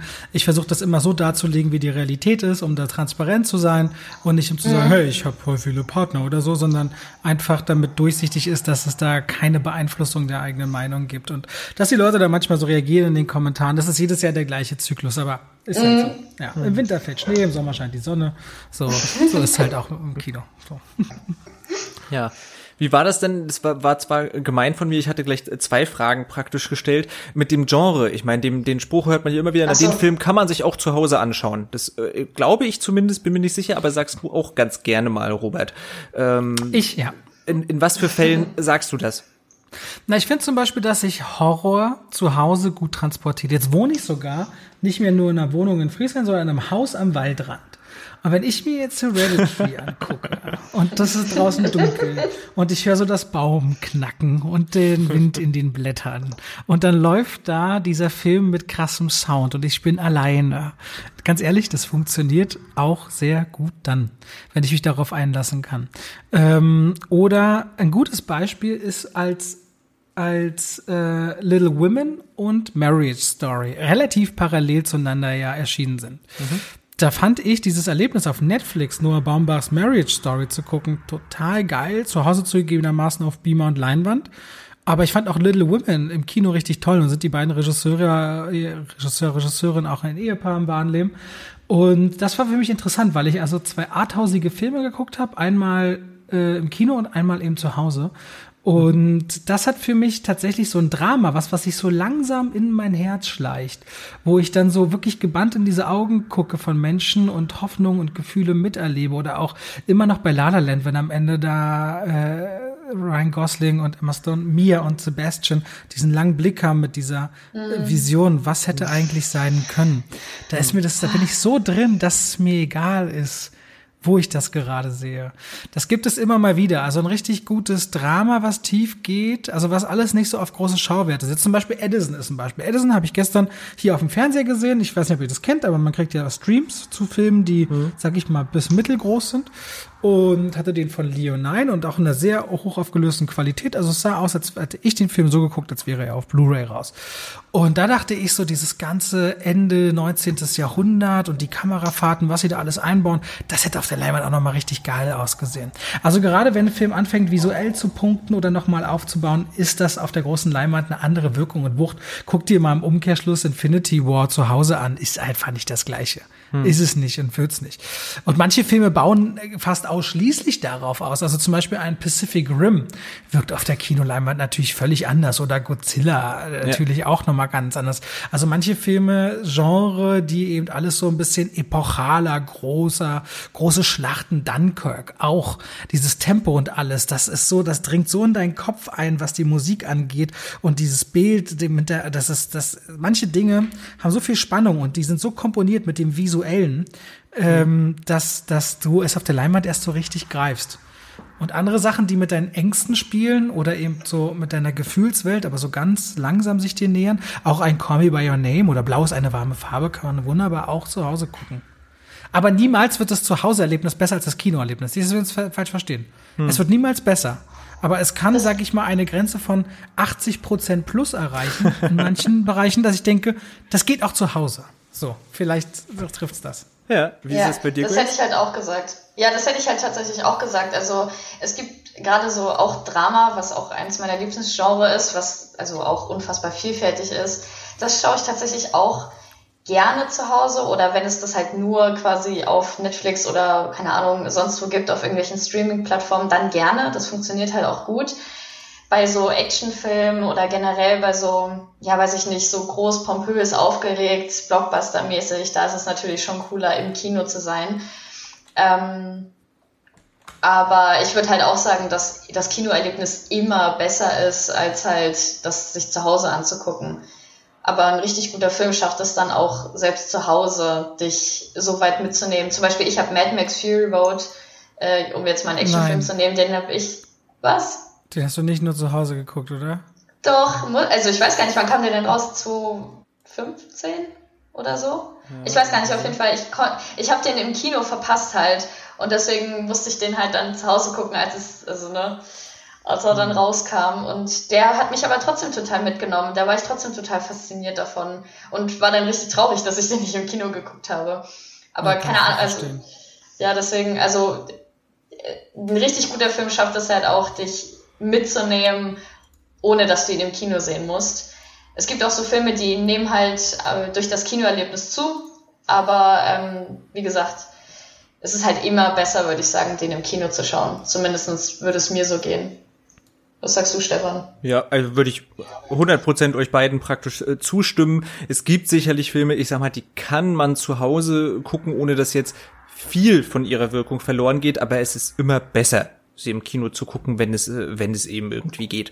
Insofern, also für, für mich ist ja allein äh, dieser Akt, also ich mag es ja nicht, ich meine, man kann, ich meine, das ist natürlich ein Thema für eine extra Podcast-Folge, meinetwegen Streaming-Dienste und so weiter. Man kann es ja auch toll finden, dass Filme wie jetzt der neue Scorsese oder auch sowas wie Mary Story, Noah Baumbach oder sowas, ja, auch einem eventuell größeren Publikum zugänglich gemacht wird, die dann sagen, na gut, zu Hause schauen wir es uns halt eher an, weil wir Netflix-Abo haben oder sowas. Aber äh, ja, ich mag eben nicht dieses auch so durchgeseppe, sag ich mal schon fast, und jetzt schaue ich mir das als nächstes an und das, ich liebe eben am Kino, man wählt sich einen Film aus, das heißt ja noch nicht, dass man unbedingt viel mhm. von dem gehört haben muss, man kann natürlich auch in eine, ähm, na, in so eine Überraschungsfilm-Dingsens äh, gehen, wie heißen die immer? Äh, Sneak, so eine Sneak Preview oder sowas, genau, wo man eben nicht, nicht weiß, was, was kommt. Gut, das kann man machen, aber trotzdem geht man eben ins Kino, um ein Werk irgendwie zu genießen sozusagen und sich darauf darauf zu konzentrieren und darauf auch zu fokussieren und eventuell dann darüber beim Nachhauseweg oder sowas zu reden. Und das ist eben was wie ich das Gefühl habe wie ich Filme überhaupt auch wahrnehmen möchte. Also auch mal abgesehen von Ton und Leinwand sozusagen. Allein dieser Charakter ich will mir das anschauen und mich darauf konzentrieren sozusagen. Das hat eben was anderes als wenn ich jetzt abends äh, mir hier einen Film bei mir zu Hause anmache. Ja wenn ihr ins Kino geht, mhm. was sind dann eure, habt ihr spezielle Gewohnheiten? Macht ihr irgendwas äh, Spezielles? Also holt ihr euch Snacks und Getränke? Wie gesagt, bei mir würde ich zum Beispiel sagen, ich bin gerne rechtzeitig da, ich schaue gerne Kinowerbung sozusagen. Ich mag das auch gar nicht, wenn Leute erst später irgendwie dann reinkommen oder dazukommen oder irgendwie sowas. Ähm, das ist vielleicht so, so meine Marotte. Gibt's da bei euch irgendwas? Habt ihr irgendwas, was ihr speziell macht oder besonders gerne macht, wenn ihr ins Kino geht? Jetzt mal Grace zuerst, weil ich die ganze Zeit immer zuerst, ja. dann, dann nehme ich hier schon ja. alles ab immer. Alles gut, Dankeschön. Ähm, also ich würde halt auch sagen, ich bin jemand, ich komme, also ich gehe meistens auch sehr früh los, weil ich das auch mag, schon da zu sitzen, auch wenn die Werbung schon läuft. Ich mag das auch nicht, wenn Leute dann, also keine Ahnung, bei den Trailern muss man spätestens sitzen, so. Ähm, wenn da noch rumgeraschelt wird oder Leute dann aufstehen oder zwischendurch noch irgendwas machen oder am Handy sind oder so, da kriege ich immer schon halt einen Anfall. Ähm, ich bin tatsächlich jemand, ich hole mir in der Regel keine Snacks oder Getränke, halt wirklich allerhöchstens was zu trinken. Also, keine Ahnung, ähm, weiß ich nicht, ich war den ganzen Tag unterwegs und dann hole ich mir halt noch irgendwas so nebenbei. Ähm, das stört dann auch nicht, aber ich wäre jetzt niemand, der sich mit Nachos ins Kino setzen würde oder so.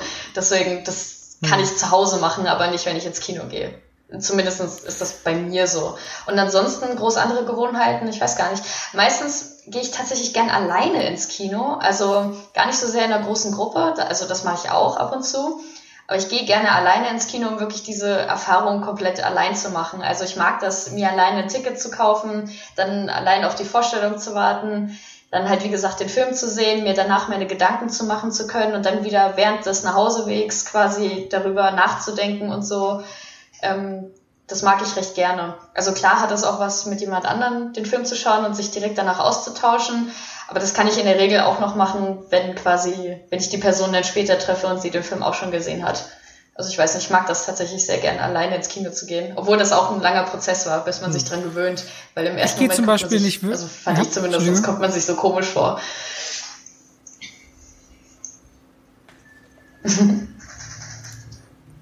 so, jetzt habe ich euch ganz kurz nicht gehört, aber ich glaube, du bist fertig, Grace, oder? Ja, ich bin fertig. Ah, okay. Ich wollte gar nichts mehr sagen. Okay, ist gut.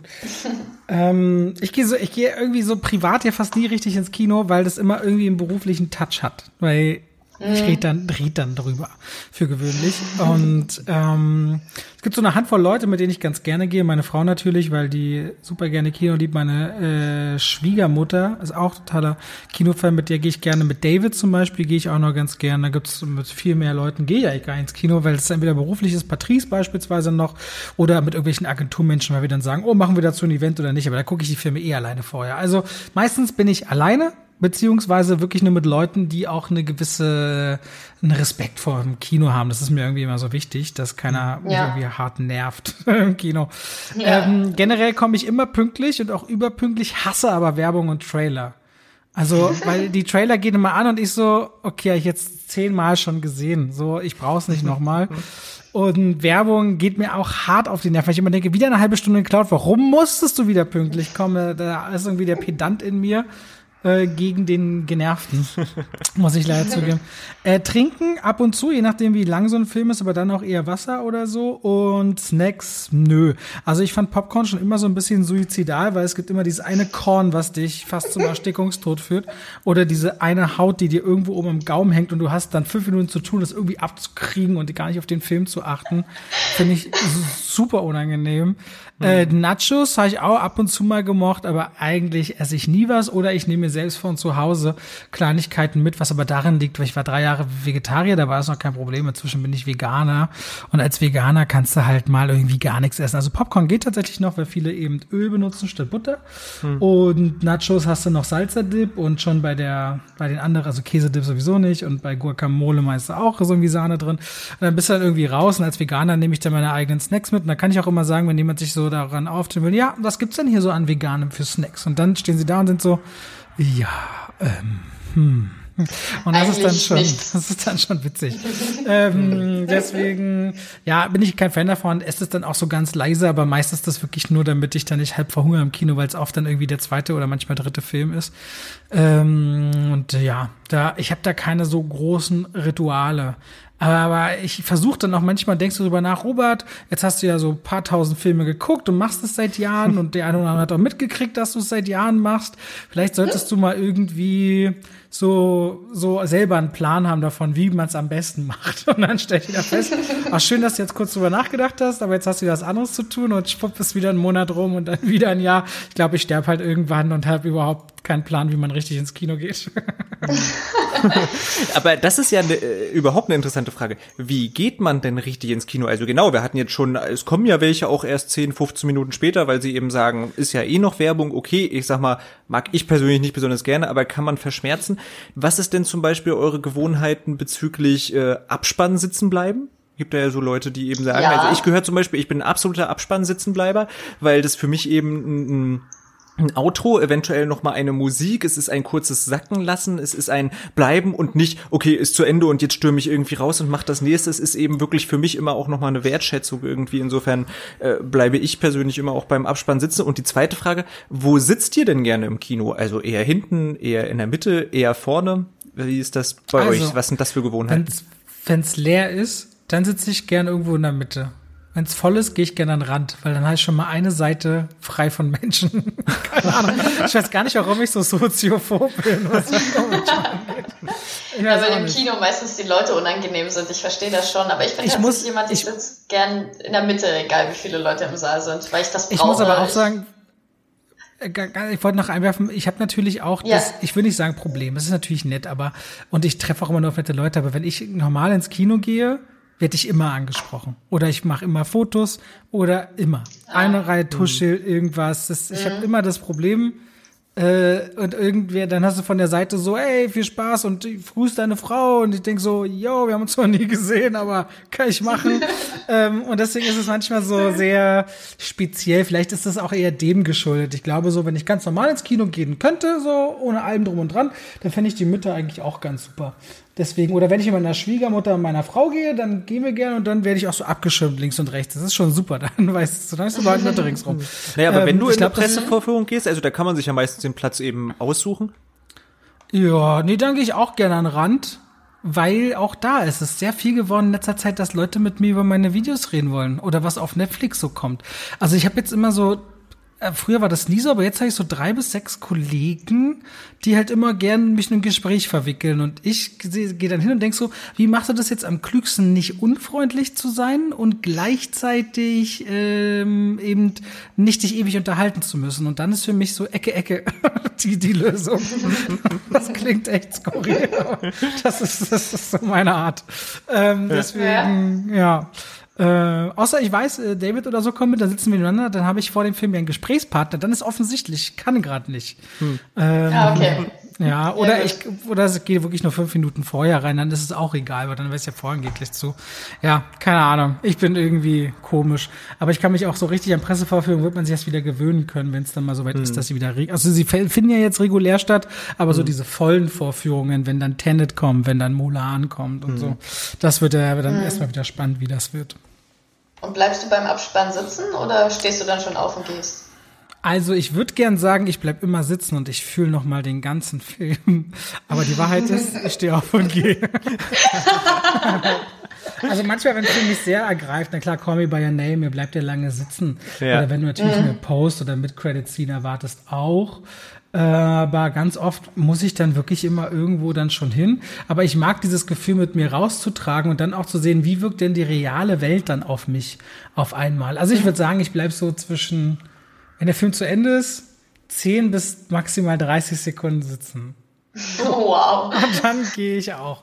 Ja, es bringt ja nichts, wenn ich jetzt hier erzähle, Nein. Ja, ja. Ich lese jeden durch und denke dann, oh, der war doch auch Setrunner bei. nein, hm. also äh, nein, ähm, zu meiner Schande. Hm. So also ich, ich, ich bleibe in der Regel halt sitzen, außer es war halt wirklich ein Film, der mir überhaupt nicht gefallen hat. Also ich habe noch nie einen Film vorher verlassen. So ähm, ja, gibt es ja auch Menschen, auch die sowas tun, aber da, ich quäle mich meistens durch. Ähm, aber dann bleibe ich nicht mehr zum Abspann. Dann denke ich mir so, nee, komm, das, das war mir schon fast den Film nicht wert. Da will ich mir nicht den Abspann angucken. Oder halt, wenn ich das wirklich habe, dass ich sage, okay, ich muss jetzt wirklich noch dringend woanders hin danach und das dann irgendwie zeitlich sich nicht anders ausgeht, dann stehe ich auch vorher auf. Aber in der Regel mag ich das halt, weil ich ja eben, also wie gesagt, weil ich halt die meiste Zeit alleine ins Kino gehe, ähm, dann mag ich das halt einfach sitzen zu bleiben und das kurz auf mich wirken zu lassen. Und alle anderen Leute können dann aufstehen und ihr Zeugs zusammen friemeln und dann rausgehen. Und ich mag das, als Letzte den Kinosaal zu verlassen. Keine Ahnung, ich finde, das hat irgendwie was. Hm. Ja, ich verstehe das auch voll. Ich weiß so, ich wünsche mir manchmal so, dass ich so einen riesen Whisky oder Weinkeller hätte, wo ich sagen würde, oh, der und die Richtung Torf und der schmeckt so holzig oder bei dem Wein, oh, der Jahrgang so und so.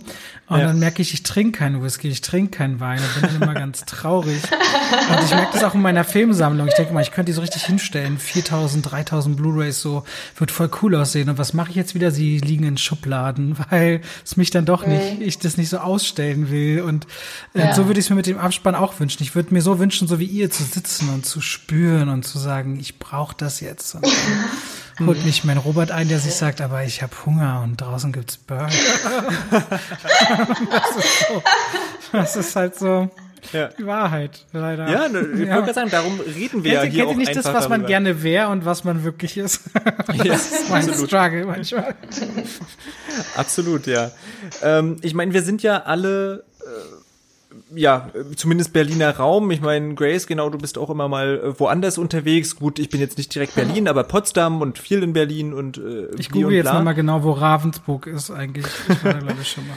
Habt ihr denn... Unten das muss ja nicht mal dann eben in Berlin sein, kann aber habt ihr Lieblingskinos? Habt ihr mal wirklich Kinos gesehen, wo ihr dachtet, geil, wenn es irgendwie gehe, ginge, dann würde ich eigentlich immer oder fast am liebsten dahin gehen? Oder war das ein Kino, was für einen bestimmten Film besonders perfekt war? Oder äh, ich meine, Robert, du hast ja ab und zu auch mal Specials tatsächlich zu die Kinos an sich äh, gemacht. Ja, ne? erst Auf zwei und wir wollten eigentlich auch noch mehr machen, aber dann kam Corona und das die Anfragen, also natürlich alle halten erstmal ihr Geld zusammen, so die mhm. Produktionskosten von sowas nicht ganz günstig, aber wir haben jetzt Cinecittà gemacht in Nürnberg, ist wirklich toll genau. und über Züricher Kinos, also in der Schweiz habe ich mal ein Special gemacht, was ziemlich cool ist.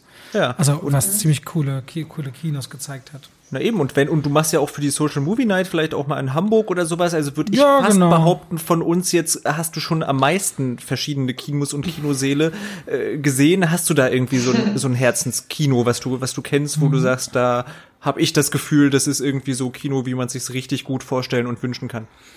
Also irgendwie habe ich immer zwei Kinos, die ich, also eigentlich habe ich drei, die ich richtig dolle mag. Das eine ist wirklich das, obwohl es jetzt überhaupt nicht spektakulär ist, das UCI Lux am Mercedes-Benz-Platz, aber weil der Chef, der Bernie, äh, ein ganz richtiger Kino Fan ist, der sein Haus richtig gerne führt und einen tollen Plan hat und dem das nicht egal ist. Ich bin zu oft Leuten begegnet, denen das egal ist, was sie da eigentlich so machen. Die verkaufen halt und so. Und der mhm. liebt dieses Kino und gibt sich richtig, richtig Mühe und der hatte auch Ideen und Pläne und der nimmt nicht einfach die nächste Beförderung unbedingt an, sondern sagt, nee, das mache ich jetzt hier erstmal schön und dann gucke ich weiter. Das weiß ich ganz toll zu schätzen. Das zweite Kino, was ich, ich weiß gar nicht genau warum, aber jedes Mal so mag, ist das Delphi Lux. Das ist ja noch relativ neu. Mhm. Dieses Arthouse-Kino am Zoo. So umrandet von Astor Lounge und Zoopalast mag ich das Delphi Lux irgendwie total. Und auch den Zoopalast. Der Zoopalast müsst ihr wissen, ich weiß nicht, ob ihr bei der Social Movie Night von Dunkirk beispielsweise wart oder wie weit ihr manchmal verfolgt, was ich mache, aber ich habe meine Frau im Zoopalast kennengelernt. Die hat da gearbeitet und saß im Kassenhäuschen. Ich hatte mhm. eine Eventveranstaltung, wir haben uns dort kennengelernt. Also der Zoopalast wird für immer der Ort sein, an dem meine zukünftige Frau mir begegnet ist. Also das wird natürlich der mhm. Ort sein meines Lebens. Also deswegen, mhm. allein deswegen muss ich Herrn Flebbe, äh, äh, dem das Kino gehört, danken. Er hat diesen Ort gemacht, wo ich meine zukünftige Frau kennengelernt habe. Und dann, wo ich ganz, ganz gerne bin, aber das ist kein Kino für reguläres Publikum, sondern nur für Mitglieder oder beziehungsweise für Veranstaltungen, ist das Kino im Soho-Haus in Berlin. Es hat 30 Plätze und ist sehr, sehr schön. Ich weiß nicht, da mache ich manchmal so kleine Screenings. Warst du da mal bei einem Grace so? Ich habe da immer wieder mal. Nee, bei so kleineren Screenings war ich leider noch nicht. Und da gibt's, das ist wirklich sehr, sehr schön, sehr komfortabel. Es gibt in Berlin und auch soweit ich sonst in Deutschland sehe, kein komfortableres Kino, wo du weich gebettet sitzt und in ganz kleinem Rahmen mit so Bibliothek und allem zugleich mm beste Technik bekommst. Also das Soho House ist ein ganz tolles, feines, kleines Kino. Das sind so meine Lieblingskinos und die sind auch irgendwie alle in Berlin. Und ich habe auch ein paar andere schöne kennengelernt, so in Deutschland, aber irgendwie finde ich, mag ich die am meisten. Hm. Wie ist es denn bei euch? Genau. Hast du ein, ein oder mehrere Lieblingskinos? Ja, wie gesagt, also am häufigsten bin ich wahrscheinlich halt in das UCI, ins Kolosseum halt gegangen, bei der Schönhauser Allee, obwohl ich halt auch gerne in das, ähm, wie heißt das, Cinelux? Heißt das so? Oh Gott. Ähm, bei Mercedes-Benz-Platz gehe. Das ist halt auch super cool, allein wegen der Sitze so. Ähm, ich mag tatsächlich auch seit der, Social, also seit der YouTuber-Preview damals die Astra Lounge sehr gerne. Da habe ich zum Beispiel La La Land geschaut. Das war halt einfach irgendwie was Besonderes. Ja, ich würde sagen, das sind, ja, das sind irgendwie so die zwei Kinos, wo ich jetzt sagen würde, die mag ich besonders gerne. Ich habe viel Gutes von den Kinos in Münster gehört. Ähm, da wohnen Freunde von mir und die schwärmen mir immer davon, wie toll diese Kinos sind. Ich muss unbedingt mal nach Münster ins Kino. Einfach nur deswegen. Interessant, muss, muss ich jetzt mal nachfragen. Meine Schwester ist in Münster, muss ich mal, hab sie noch hm. gar nicht gefragt, wie da so die Kinos sind. Aber wenn du sagst, da du, gibt's vielleicht interessante Kinos, dann muss man das ja mal äh, auschecken gehen. Na, auch dieser, dieser, wie heißt der Filmpalast da in Lüdenscheid soll ja auch mega sein. Ich war da für eine andere, mhm. mal wieder Kooperation. Aber ähm, der soll auch richtig schön sein. Ich sehe gerade, äh, Grace, du bist ja gar nicht weit weg von Zürich. Ja, ja, ja, im ja. Moment nicht, das stimmt. Zack, Konstanz und schon bist du da. Über den Bodensee rüber, da, da ja. unten bist du jetzt. Ja, aber heute fahre ich erstmal wieder nach Köln, also I'm sorry. Okay, gut, na dann. Da, da gibt's auch eine schöne Astor Lounge, ne? Da hatte ich so ein Game of Thrones. Nee, es war Ah. Hamburg. Nee, es war Hamburg, Entschuldigung, ich verwechsel gerade alles. Es war Hamburg. Nee, schon. ähm, Aber warst du Stefan, schon mal in Hamburg? Ich weiß über Kino Plus, die schwärmen doch immer von diesem, äh, wie heißt da? Ist das auch so ein Independent-Kino, die jetzt auch Von dem immer mal- Savoy, oder was? Das Savoy, welchem? genau. Ich höre immer, auch auf Twitter höre ich immer ganz viel vom Savoy. War da aber noch nie. War jemand von euch schon mal im Savoy? Na, ist es dieses neue Savoy? Nee. Ich war, ich war das, also der Flebbe, äh, Herr Flebbe, der, dem gehört die Astor Lounge und der Zoopalast und auch ähm, die Astor Grand Cinema in Hannover, was sehr schön ist. Und der hat ein neues in Hamburg aufgemacht. Da war ich so ziemlich, als das neu war, im letztes Jahr Februar. Game of Thrones, Folge 1, fin, äh, finale Staffel. Äh, und das ist richtig, richtig schön. Auch das Cinemax tatsächlich, weil ihre Flagship, Ki Flagship Kino ist ja in Hamburg, hat äh, eine richtig gute Crew in Hamburg. Da sind die Leute sehr, sehr engagiert. Ähm, das ist tatsächlich auch recht angenehm für ein Cinemax ähm, aus meiner äh, Erfahrung. Da haben wir auch ein paar ziemlich coole Events gemacht. Ähm, ja, deswegen. Aber äh, du meinst so Hamburg Kino Plus, den Schröckert und so, dass sie da immer erzählen, dass es so toll sei. Und Steven Gätchen und so. Genau. Ja, vielleicht ist es das, was ich kenne, aber ich glaube, es gibt noch ein anderes, was sie, was vorher schon da war. Ah, ich google einfach mal weiter. Ähm, mir fällt gerade noch ein, weil ich jetzt auch eine ganze Zeit lang in München war, ich mag, also ist mir gerade noch eingefallen, liebe Grüßen an den Onno. Ähm, da zum Beispiel das Ari ist sehr, sehr cool. Das mag ich sehr gerne. Das von dem höre ich auch immer mal. Ah, da war ich noch nicht. Äh, du meinst, Ah, das ist, das ist schön. Achso, Entschuldigung. Ich wollte dich nicht unterbrechen. Und auch die City-Kinos in äh, München quasi. Also das ist so, keine Ahnung, da geht man dann richtig verspielt in so eine kleine Seitengasse rein und dann sind da so drei verschiedene Kinosäle, äh, die so, also keine Ahnung, das ist halt irgendwie total niedlich und total schön. Und da, da, habe ich zum wir, Beispiel... da haben wir auch ein Event gemacht, ein richtig tolles. Äh, Entschuldige, da hast du Oh. zum Beispiel was gesehen? Äh, Porträt einer Jungfrau in Flammen habe ich da geschaut. Und ich habe da gesehen und der war extra da, weil er hatte einen Vortrag gemacht in München und war dann so, und wie heißt er jetzt, in welcher Film war? Das hat er für einen Oscar bekommen als Drehbuchautor vor zwei Jahren. Ein Kleinfilm. Ich gucke nochmal die Oscarverleihung nach, wer was gewonnen hat. Dann sage ich dir, Okay, welcher mach das. ähm, Film das war. Mach das, mach das. Da habe ich zum Beispiel auch Joker geschaut oder generell, also keine Ahnung, das ist ein schönes Kino, weil ich auch das Gefühl habe, dadurch, dass das so ein bisschen versteckt ist, ähm, gehen da halt, also gehen da vor allem Leute hin, die äh, wirklich Kino lieben. Vor allem, weil es halt auch in München, ich glaube, ich weiß gar nicht, welches Kino das ist. Ich glaube, es ist das Sinister, was irgendwie diesen Tiefpreis-Dings hat. Am Marienplatz ist das, glaube ich, irgendwie mit, weiß ich nicht, was ist das, 5,90 Euro, 6,90 Euro, irgendwie so. Also dieses mega günstige Ticket, was man kaufen kann, wenn man nichts für Kino ausgeben will. Ja, über äh, spezielle wollte ich gerade äh, sagen. Achtung, ich muss jetzt nochmal sagen, es war Ja. Manchester by the Sea und Kenneth Lonergan. Ah, Ah, ja. Da haben wir ein Event gemacht und er war da und dann haben wir dann noch, und das waren nur 50 Leute im Saal und der hatte dann den Oscar bekommen, ein paar Wochen später. Ja, Wahnsinn. das war starker Film. Na Mensch. Ja, ja. Also für mich zwei Sachen, genau. Ich liebe wirklich auch den Zoopalast, ehrlich gesagt. Der ist mein Kino, wenn nicht wirklich Blockbuster-Kino, also wo ich einen, einen geilen Sound, ich meine, ich, ich habe ja auch Musik studiert hier in Potsdam und äh, einer meiner Dozenten hat eben dieses Dolby Atmos dort in dem Saal mit äh, eingerichtet und äh, konnte mir da ein bisschen was zu erzählen und ich finde den Sound einfach Hammer, also einen besseren Klang kenne ich eben aus keinem anderen Kino und deswegen, ja, finde ich den Zoopalast da einfach Hammer und für so Blockbuster-Sachen gehe ich eigentlich fast immer dahin. Na, und auch 70 Millimeter, ne? 70 Richtig, und Millimeter das wollte ich als nächstes sagen, genau, Oh, gerade bei den. Nolan- und Tarantino-Sachen, äh, kein Problem. Äh, da freut mich das natürlich auch wahnsinnig, wenn man eben genau Dunkirk oder auch Interstellar habe ich auch schon 70 Millimeter da gesehen, Hateful Eight natürlich, das ist, das ist schon cool. Also da hat man wirklich technisch sozusagen, ja, das, das Beste irgendwie, was, was natürlich geht.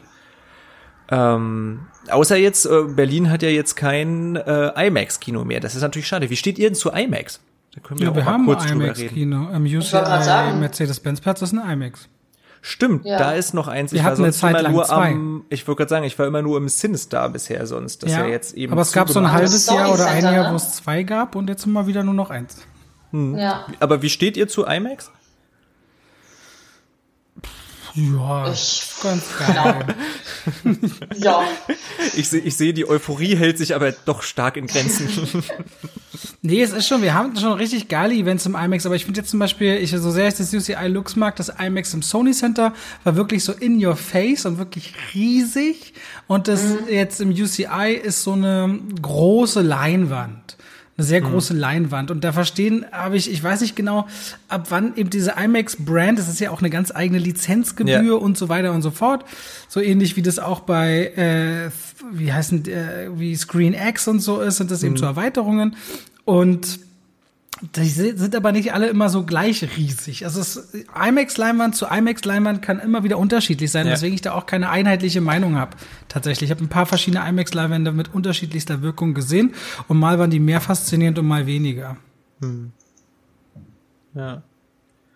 Ja, also ich, ich, ich, ja, ich, ich finde es immer cool, wenn es einen Effekt hat. Also ich war ja äh, schwer begeistert von, wie hieß der Aufbruch zum Mond, habe ich im IMAX gesehen, wo ja mhm. eben ein Großteil des Films nicht in IMAX-Format gedreht wurde und dann, wenn er eben auf den Mond äh, hinaustritt sozusagen, dann geht's eben auf in dieses IMAX-Format und das fand ich hatte ehrlich gesagt einen, einen irren Effekt. Ähm, das fand ich Wahnsinn und dann finde ich sowas mit verschiedenen Formaten schon ganz cool, aber ansonsten brauche ich das jetzt auch nicht unbedingt. Wie ist das bei dir, Grace? Nee, ich jetzt auch nicht unbedingt. Also ich weiß gar nicht, dass. Ja, es ist, es ist wirklich mal nett, wenn ein Film wirklich dann auf 70 Millimeter zum Beispiel gedreht wurde und man den dann auch so gucken kann, aber ansonsten, hm. ja, ja, na und, und wenn ja, wir schon bei halt. technischen Sachen sind, äh, wie steht's mit, mit 3D bei euch? Es gibt ja diesen riesen Hype, du hast es vorhin schon angesprochen, Robert, auch Avatar, 3D, wow. Ich meine, es gab ja auch früher in der Filmgeschichte tatsächlich schon mal 3D, aber so mit Avatar hat es natürlich eine große, große neue Welle gegeben. Alles wurde erstmal auch in 3D nachkonvertiert dann und so weiter, zumindest die großen Blockbuster. Die Marvel-Sachen kommen eigentlich nur noch in 3D äh, raus. Wie steht ihr dazu? Braucht ihr das? Ich kann ja gleich mal anfangen. Mich, mich stört's fast eher. Also ich habe das Gefühl, in den meisten Filmen, die ich sehe, lohnt sich das 3D nicht wirklich. Du hast einen gewissen tiefen Effekt, okay, aber es ist jetzt nicht so, dass ich sage, das gibt mir einen, einen, krassen Mehrwert oder sowas. Und was ich eben gar nicht mag, ist, ist diese Abdunklung durch die Brille, dass das Bild immer dunkler dadurch ist, als es eben eigentlich sein müsste oder jetzt dann tatsächlich auch in der 2D-Version ist. Das ist was, das mich sogar eher stört. Insofern greife ich tatsächlich lieber zur 2D-Version, es sei denn, es wird irgendwo gesagt, der ist in 3D wirklich, wirklich Wahnsinn oder so. Ich bin da ganz bei dir. Also da habe ich nichts zu ergänzen, ehrlich gesagt. Ja, ich auch nicht. Mensch, hast du schon alles dazu gesagt, was man dazu sagen kann? Naja. Na gut, dann vorletzte Frage, die ich mir zumindest aufgeschrieben habe. Ihr könnt ja auch immer Sachen natürlich reinwerfen. Und zwar gibt es so besonders erinnerungswürdige Kinobesuche irgendwie, weil da was äh, grob schiefgelaufen ist. Irgendwas war ein spektakuläres Ergebnis oder war das wirklich ein Film, der euch im Kino mal irgendwie so krass äh, umgehauen hat irgendwie oder äh, irgend irgendwas kann relativ offen sein, ein, ein besonders denkwürdiges Kinoerlebnis. Also ich habe natürlich, ich lasse jetzt mal diese ganze Social Movie Night Sache außen vor, weil da haben wir so viele coole Stars gehabt und ein Publikum, mhm. was jedes Mal so coole Sachen erlebt hat. Also da könnte ich jetzt mhm. wahrscheinlich eine halbe Stunde darüber reden, was wir für freakige Sachen erlebt und nicht erlebt und gemacht haben. Es sind ja alles besondere, sage ich mal, Kinomomente. So, wenn ich jetzt die regulären ja. Sachen nehme, ist irgendwie fällt mir ein, dass ich bei Scary Movie 2 so müde war, dass ich auf Toilette ging und auch was getrunken hatte, so wie Jugendliche halt so im Leichtsinn und mhm. eingeschlafen bin auf dem Rückweg in dem Gang und die Leute über mich drüber gestiegen sind. Was Das völlig skurril, völlig drüber. Das ist, ist tatsächlich skurril. passiert. So, das ist erinnerungswürdig für mich. Ähm, dann war für mich Interstellar extrem krass. Den habe ich dann im Soho-Haus hier geguckt in Berlin. Da bin ich rausgegangen und wusste nicht mehr, ist das alles noch real, so wie es sich jetzt anfühlt, rauszugehen. Das war alles ganz, ganz merkwürdig, nach Interstellar rauszugehen. Und dann sind für mich all diese, ich kann mir da nichts merken von, aber all diese schlimmen Erfahrungen, wo Leute immer rascheln, labern, laut sind, an dämlichen Stellen lachen, mhm. das ist mir einfach immer nur unangenehm. Aber irgendwie mhm. weiß ich nicht, warum ich sofort immer an Scary Movie 2 denken muss. und mit meinem Papa in Gladiator zu gehen. Ich glaube, ich war erst so 13 und nach der Eröffnungsschlacht war ihm so ein bisschen komisch. Ist er noch ein bisschen jung dafür oder nicht? Aber Gladiator fand ich Schweine cool auf der Kinoleinwand. Das weiß ich noch. Das war für mich so, ich glaube, damit wurde für mich so ein bisschen mit begründet, was Kino kann in seiner mhm. Größe. Ein Gladiator war für mich da so eine richtig coole, coole Nummer. Ja, so, so kurz halte ich es jetzt einfach mal. ja. Also mir fällt da so, also das erste, was mir da tatsächlich eingefallen ist, ähm, das war mein Kinoerlebnis zu Booksmart. Ist jetzt gar nicht so alt, der kam ja 2019 raus. Mhm. Und da saß ich halt im Kino in München in, jetzt äh, weiß ich gar nicht, oh Gott, wie das Kino heißt. Aber ähm, ich bin halt auch dann bis zum Abspann Mathesa. am Ende sitzen geblieben. Ah, ja, genau, das Mathesa was eigentlich ein schlimmes Kino ist. Da kann ich auch gleich noch ein schlimmes Kinoerlebnis erzählen, aber das war tatsächlich was Schönes. Da saß ich nämlich noch bis nach dem Abspann und ich hatte hinter mir so eine, ähm, weiß ich nicht, eine Vierergruppe an jungen Frauen sitzen und dann hat die eine gemeint so äh, von wegen so, guck mal, da steht mein Name. Und dann bin ich hellhörig geworden, ich so wie. Und dann waren das die Synchronsprecherinnen, die da einfach hinter mir saßen. Und das war irgendwie total süß zu sehen, dass die mhm. sich da freuen, dass da quasi ihr Name beim Abspann da ganz am Ende gezeigt wird. das war total das süße Erlebnis. Ähm, und im Malteser hatte ich dann leider auch ein sehr, sage ich mal, unschönes Erlebnis. Grüße gehen raus an den Phil und an den Onno, mit denen war ich da damals. Wir haben uns äh, Underwater angeguckt mit Kristen Stewart und wir hatten dann im auch letzten Drittel, her. ja, auch nicht lange her, ähm, da hatten wir dann im letzten Drittel jemand in unserer Reihe, irgendwie weiter rechts, der hat dann da gesessen und telefoniert und dann mit seinem Handy irgendwie rumbaldowert. Und dann kam halt die Security und dann haben die da, anstatt den rauszuwerfen oder keine Ahnung, dem das Handy wegzunehmen, bestimmt eine Viertelstunde oder so rumdiskutiert. Und die, quasi das ganze letzte Drittel des Films ist für mich einfach so diese Diskussion, die da quasi neben uns stattgefunden hat. Und das war so schade und einfach nur unmöglich. Und ja, das war richtig traurig. Da war ich richtig mad. also. Hm. Und ansonsten vielleicht noch schöne Kinoerlebnisse. Also klar, zum Beispiel die erste YouTuber-Preview, wo wir dabei waren. Also wo mein Vater und ich dabei waren. Das war irgendwie sehr cool.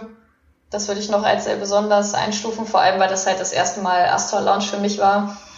Mm, und ansonsten, ich weiß gar nicht so richtig besonders.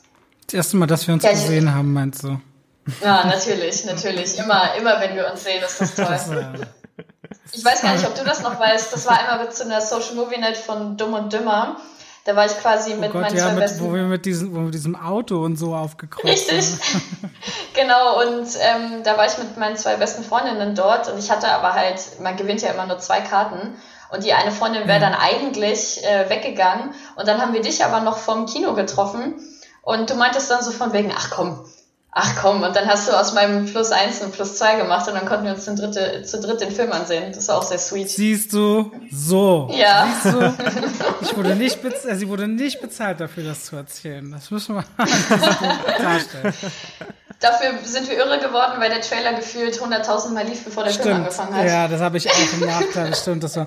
Aber das versuche ich natürlich immer. Manchmal haben wir auch Zuschauer, die gewonnen haben. Ich hatte das mit einer, die, da gibt's ja manchmal auch Liebesgeschichten, wo Leute sich auf der Social Movie Night kennengelernt haben und drei Jahre oh. später dann immer noch zusammen sind und wieder da sind. Oder wir hatten eine, mhm. die war ganz doll schwanger und sie wollte unbedingt gucken, weil ich weiß nicht mehr, wer da war. Und dann habe ich ihr einen guten Platz am Rand und dann ist sie auch fünf Minuten vor Filmende los und hat in der Nacht noch ihr Kind gekriegt. Oh, was? oh, wow. Einen Tag später später geschrieben, dass sie jetzt Mama ist und dass das alles so geklappt hat, ist voll irre. Also völlig abstrus, was für Geschichten da manchmal zustande gekommen sind schon. Ah ja, mhm. naja, völlig, ja. also cool, auch oh. sehr cool. Und wenn wir jetzt gerade bei Liebesgeschichten sind, keine Ahnung, ich halte mich ganz kurz, ähm, halt das erste Date mit meinem Freund halt im Kino. Witzigerweise zu einem Film, der sich wahrscheinlich eigentlich nicht so gut für ein erstes Date eignet. Wir haben uns Bombshell angeguckt, wo es quasi um sexuelle hm. Belästigung Fass geht. Fass mich nicht an, fass mich nicht an. Richtig. Aber das ähm, ist ja auch frisch. Ja, ja, ja. Aber du hast jetzt einen Freund. ja. Naja, okay. Das ist ja alles, deine Erlebnisse sind alle super frisch. Man könnte denken, du gehst erst seit einem Jahr ins Kino. Nein, ich habe schon davor Kino, aber ich weiß nicht, das sind so die Sachen, die mir jetzt halt als erstes eingefallen sind. Deswegen, ich weiß gar nicht. Wie oh, halt, was richtig toll war, hm. war, wie gesagt, König der Löwen zum 20. Jubiläum nochmal im Kino zu sehen. Also das ist jetzt halt ein paar Jährchen her, ich hm. weiß gar nicht. fünf, sechs Jahre oder so.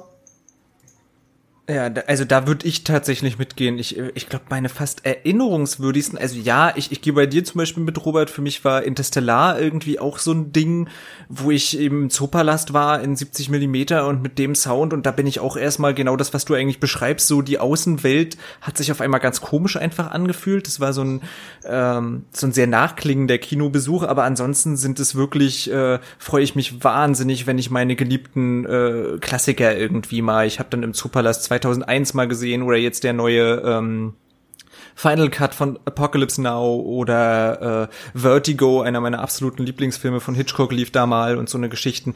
Wenn ich solche Sachen noch mal wirklich auf der großen Leinwand sehen kann, das das behalte ich irgendwie und das finde ich äh, so großartig.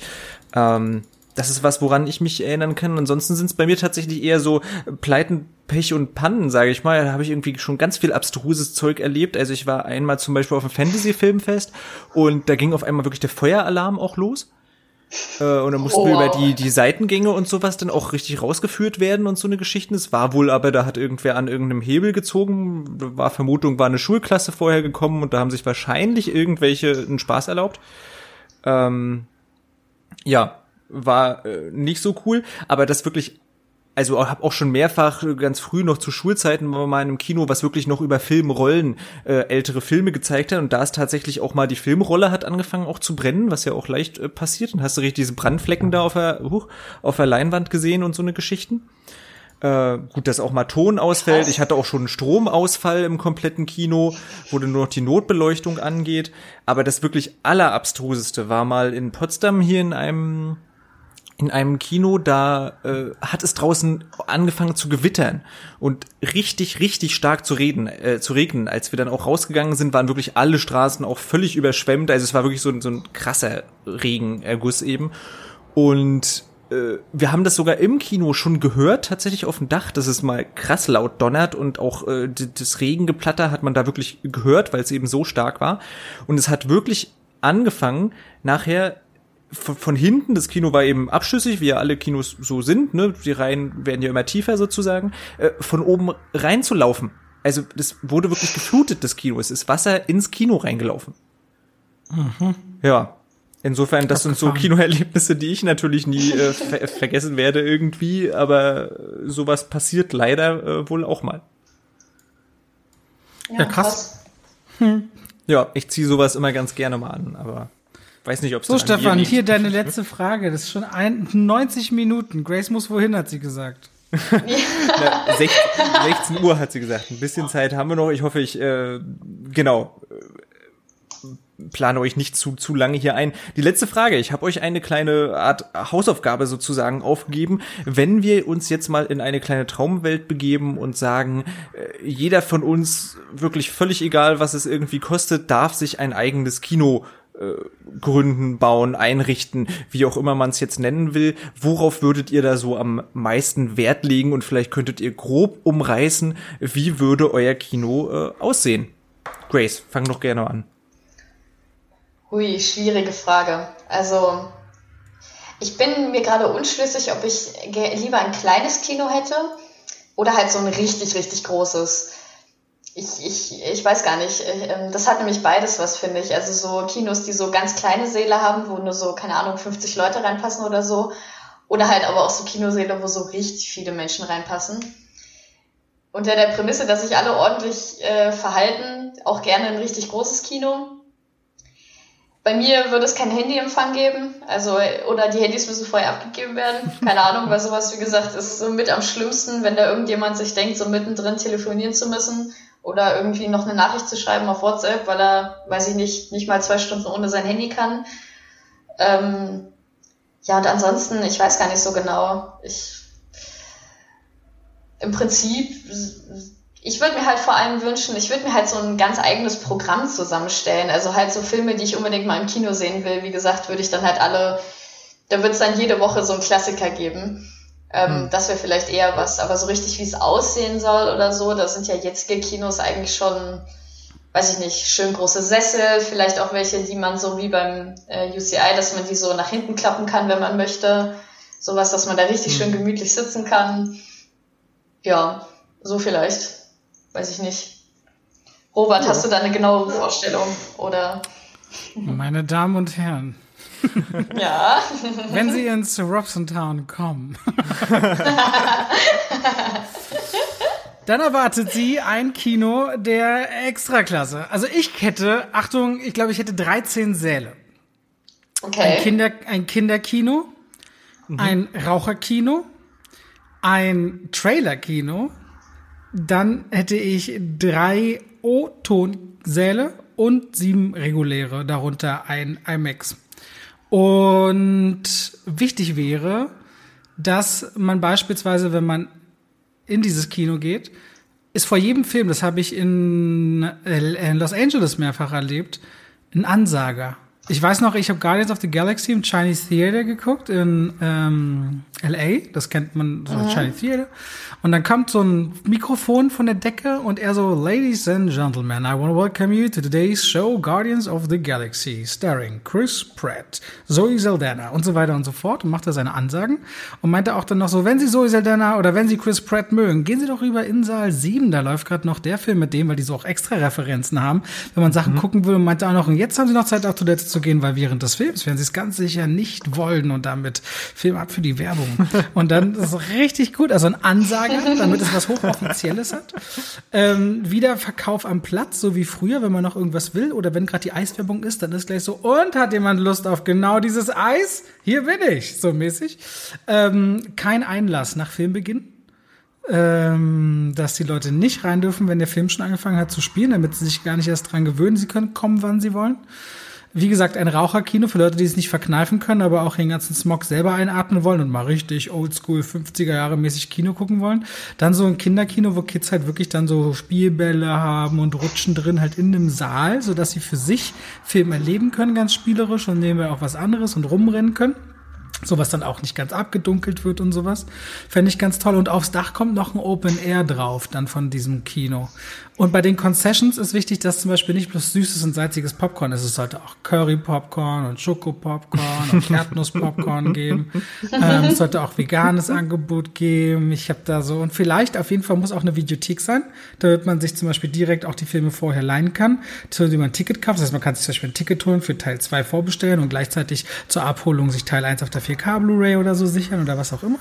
Und noch ein bisschen Gastronomie auf jeden Fall. Aber alles mit Filmbezug, aber niemals billig. Das heißt, wir machen halt zwar Burger, aber das ist halt ein bisschen teurer. Also wenn du ins Robson Towns kommst, wirst du ein extravagantes Kinoerlebnis haben. Du wirst essen, du wirst über Film was lernen, aber du musst ganz sicher rechnen. Das kostet mindestens 50 Euro pro Person, wenn du essen, trinken, einen Film sehen willst, aber auch nicht gestört werden willst. Das ist Robson Towns, ja. Wahnsinn, du hast ja richtig ein Konzept überlegt. Wow.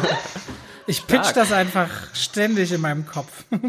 Ja. Ja. Ey, fantastisch, da würde ich auch, da würde ich einfach immer hingehen. So, ich meine, dann wäre ich arm, aber Aber glücklich. Wozu ist Geld denn Richtig. da? Geld ist doch nur da, um dich glücklich zu machen. Also, das kriegen wir hin. ja.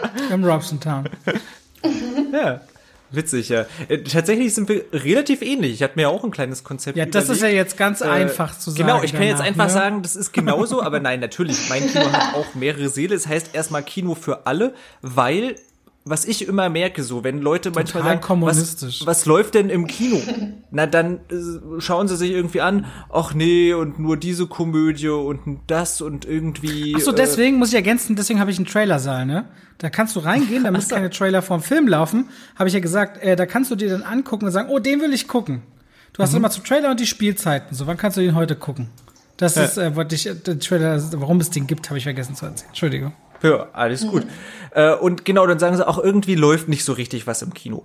Und darum hätte ich meine Seele vor allem nach, äh, ja, nach, nach entweder Genres oder Stilen oder Epochen und gerne auch mal Motto Wochen in dem einen Saal oder sowas gemacht, dass man immer weiß, gut, ich habe jetzt Bock auf einen richtig geilen Actionfilm und dann läuft da halt auf jeden Fall auch irgendwie ein Klassiker-Actionfilm, den man sich immer wieder angucken kann. Oder ich will mal ein wirklich Kunstkino, ich will ein Godard gucken oder da laufen definitiv auch mal, ich habe mal wieder Bock auf einen Western, also läuft auf jeden Fall auch irgendwie ein Western. Äh, sei das jetzt ein aktueller, der gerade rausgekommen ist, oder eben ein Klassiker. Also ich würde versuchen, die Auswahl der Filme so zu äh, kuratieren oder auch mitbestimmen zu lassen vom äh, Publikum, das eben kommt, dass praktisch wirklich für jeder Mann und jeder Frau immer irgendwie etwas dabei ist und das doch mit sehr hoher Wahrscheinlichkeit ähm, jemand dort fündig wird. Ich würde auch ein Restaurant oder eine Bar auf jeden Fall äh, mit anschließen wollen. Ein Open-Air-Kino. Ich habe es nicht auf dem Dach, ich habe es mir in den Hinterhof gepackt, aber ähm, das kann man natürlich gerne machen, äh, wie man möchte. Ähm, genau, das ist so mein Hauptplan. Na, klingt doch gut. Wow. Ja. Und damit war's das mit dieser Podcast-Folge. Tschüss. ja Und jetzt einfach ausmachen. genau. Damit sind wir tatsächlich äh, alles gut. Sind wir durch mit dieser Podcast-Folge? Ich bedanke mich erstmal wahnsinnig tatsächlich bei euch beiden für auch die vielen persönlichen äh, Einblicke, die ihr hier äh, ja mir und den Zuhörerinnen und Zuhörern irgendwie gegeben habt, für die Zeit, die ihr euch genommen habt. Äh, ich hoffe, es war auch schön für euch, insbesondere natürlich für dich, Robert, unseren Gast hier. Klar, ich schicke nachher noch eine Rechnung, das wird super. Machen wir so. Man kennt es. Machen wir so. Okay, in diesem Sinne, euch noch einen schönen Tag, allen Zuhörern, allen Zuhörern und Zuhörerinnen einen schönen Tag, eine schöne Woche, bis zum nächsten Mal und ciao. Tschüss. Tschüss.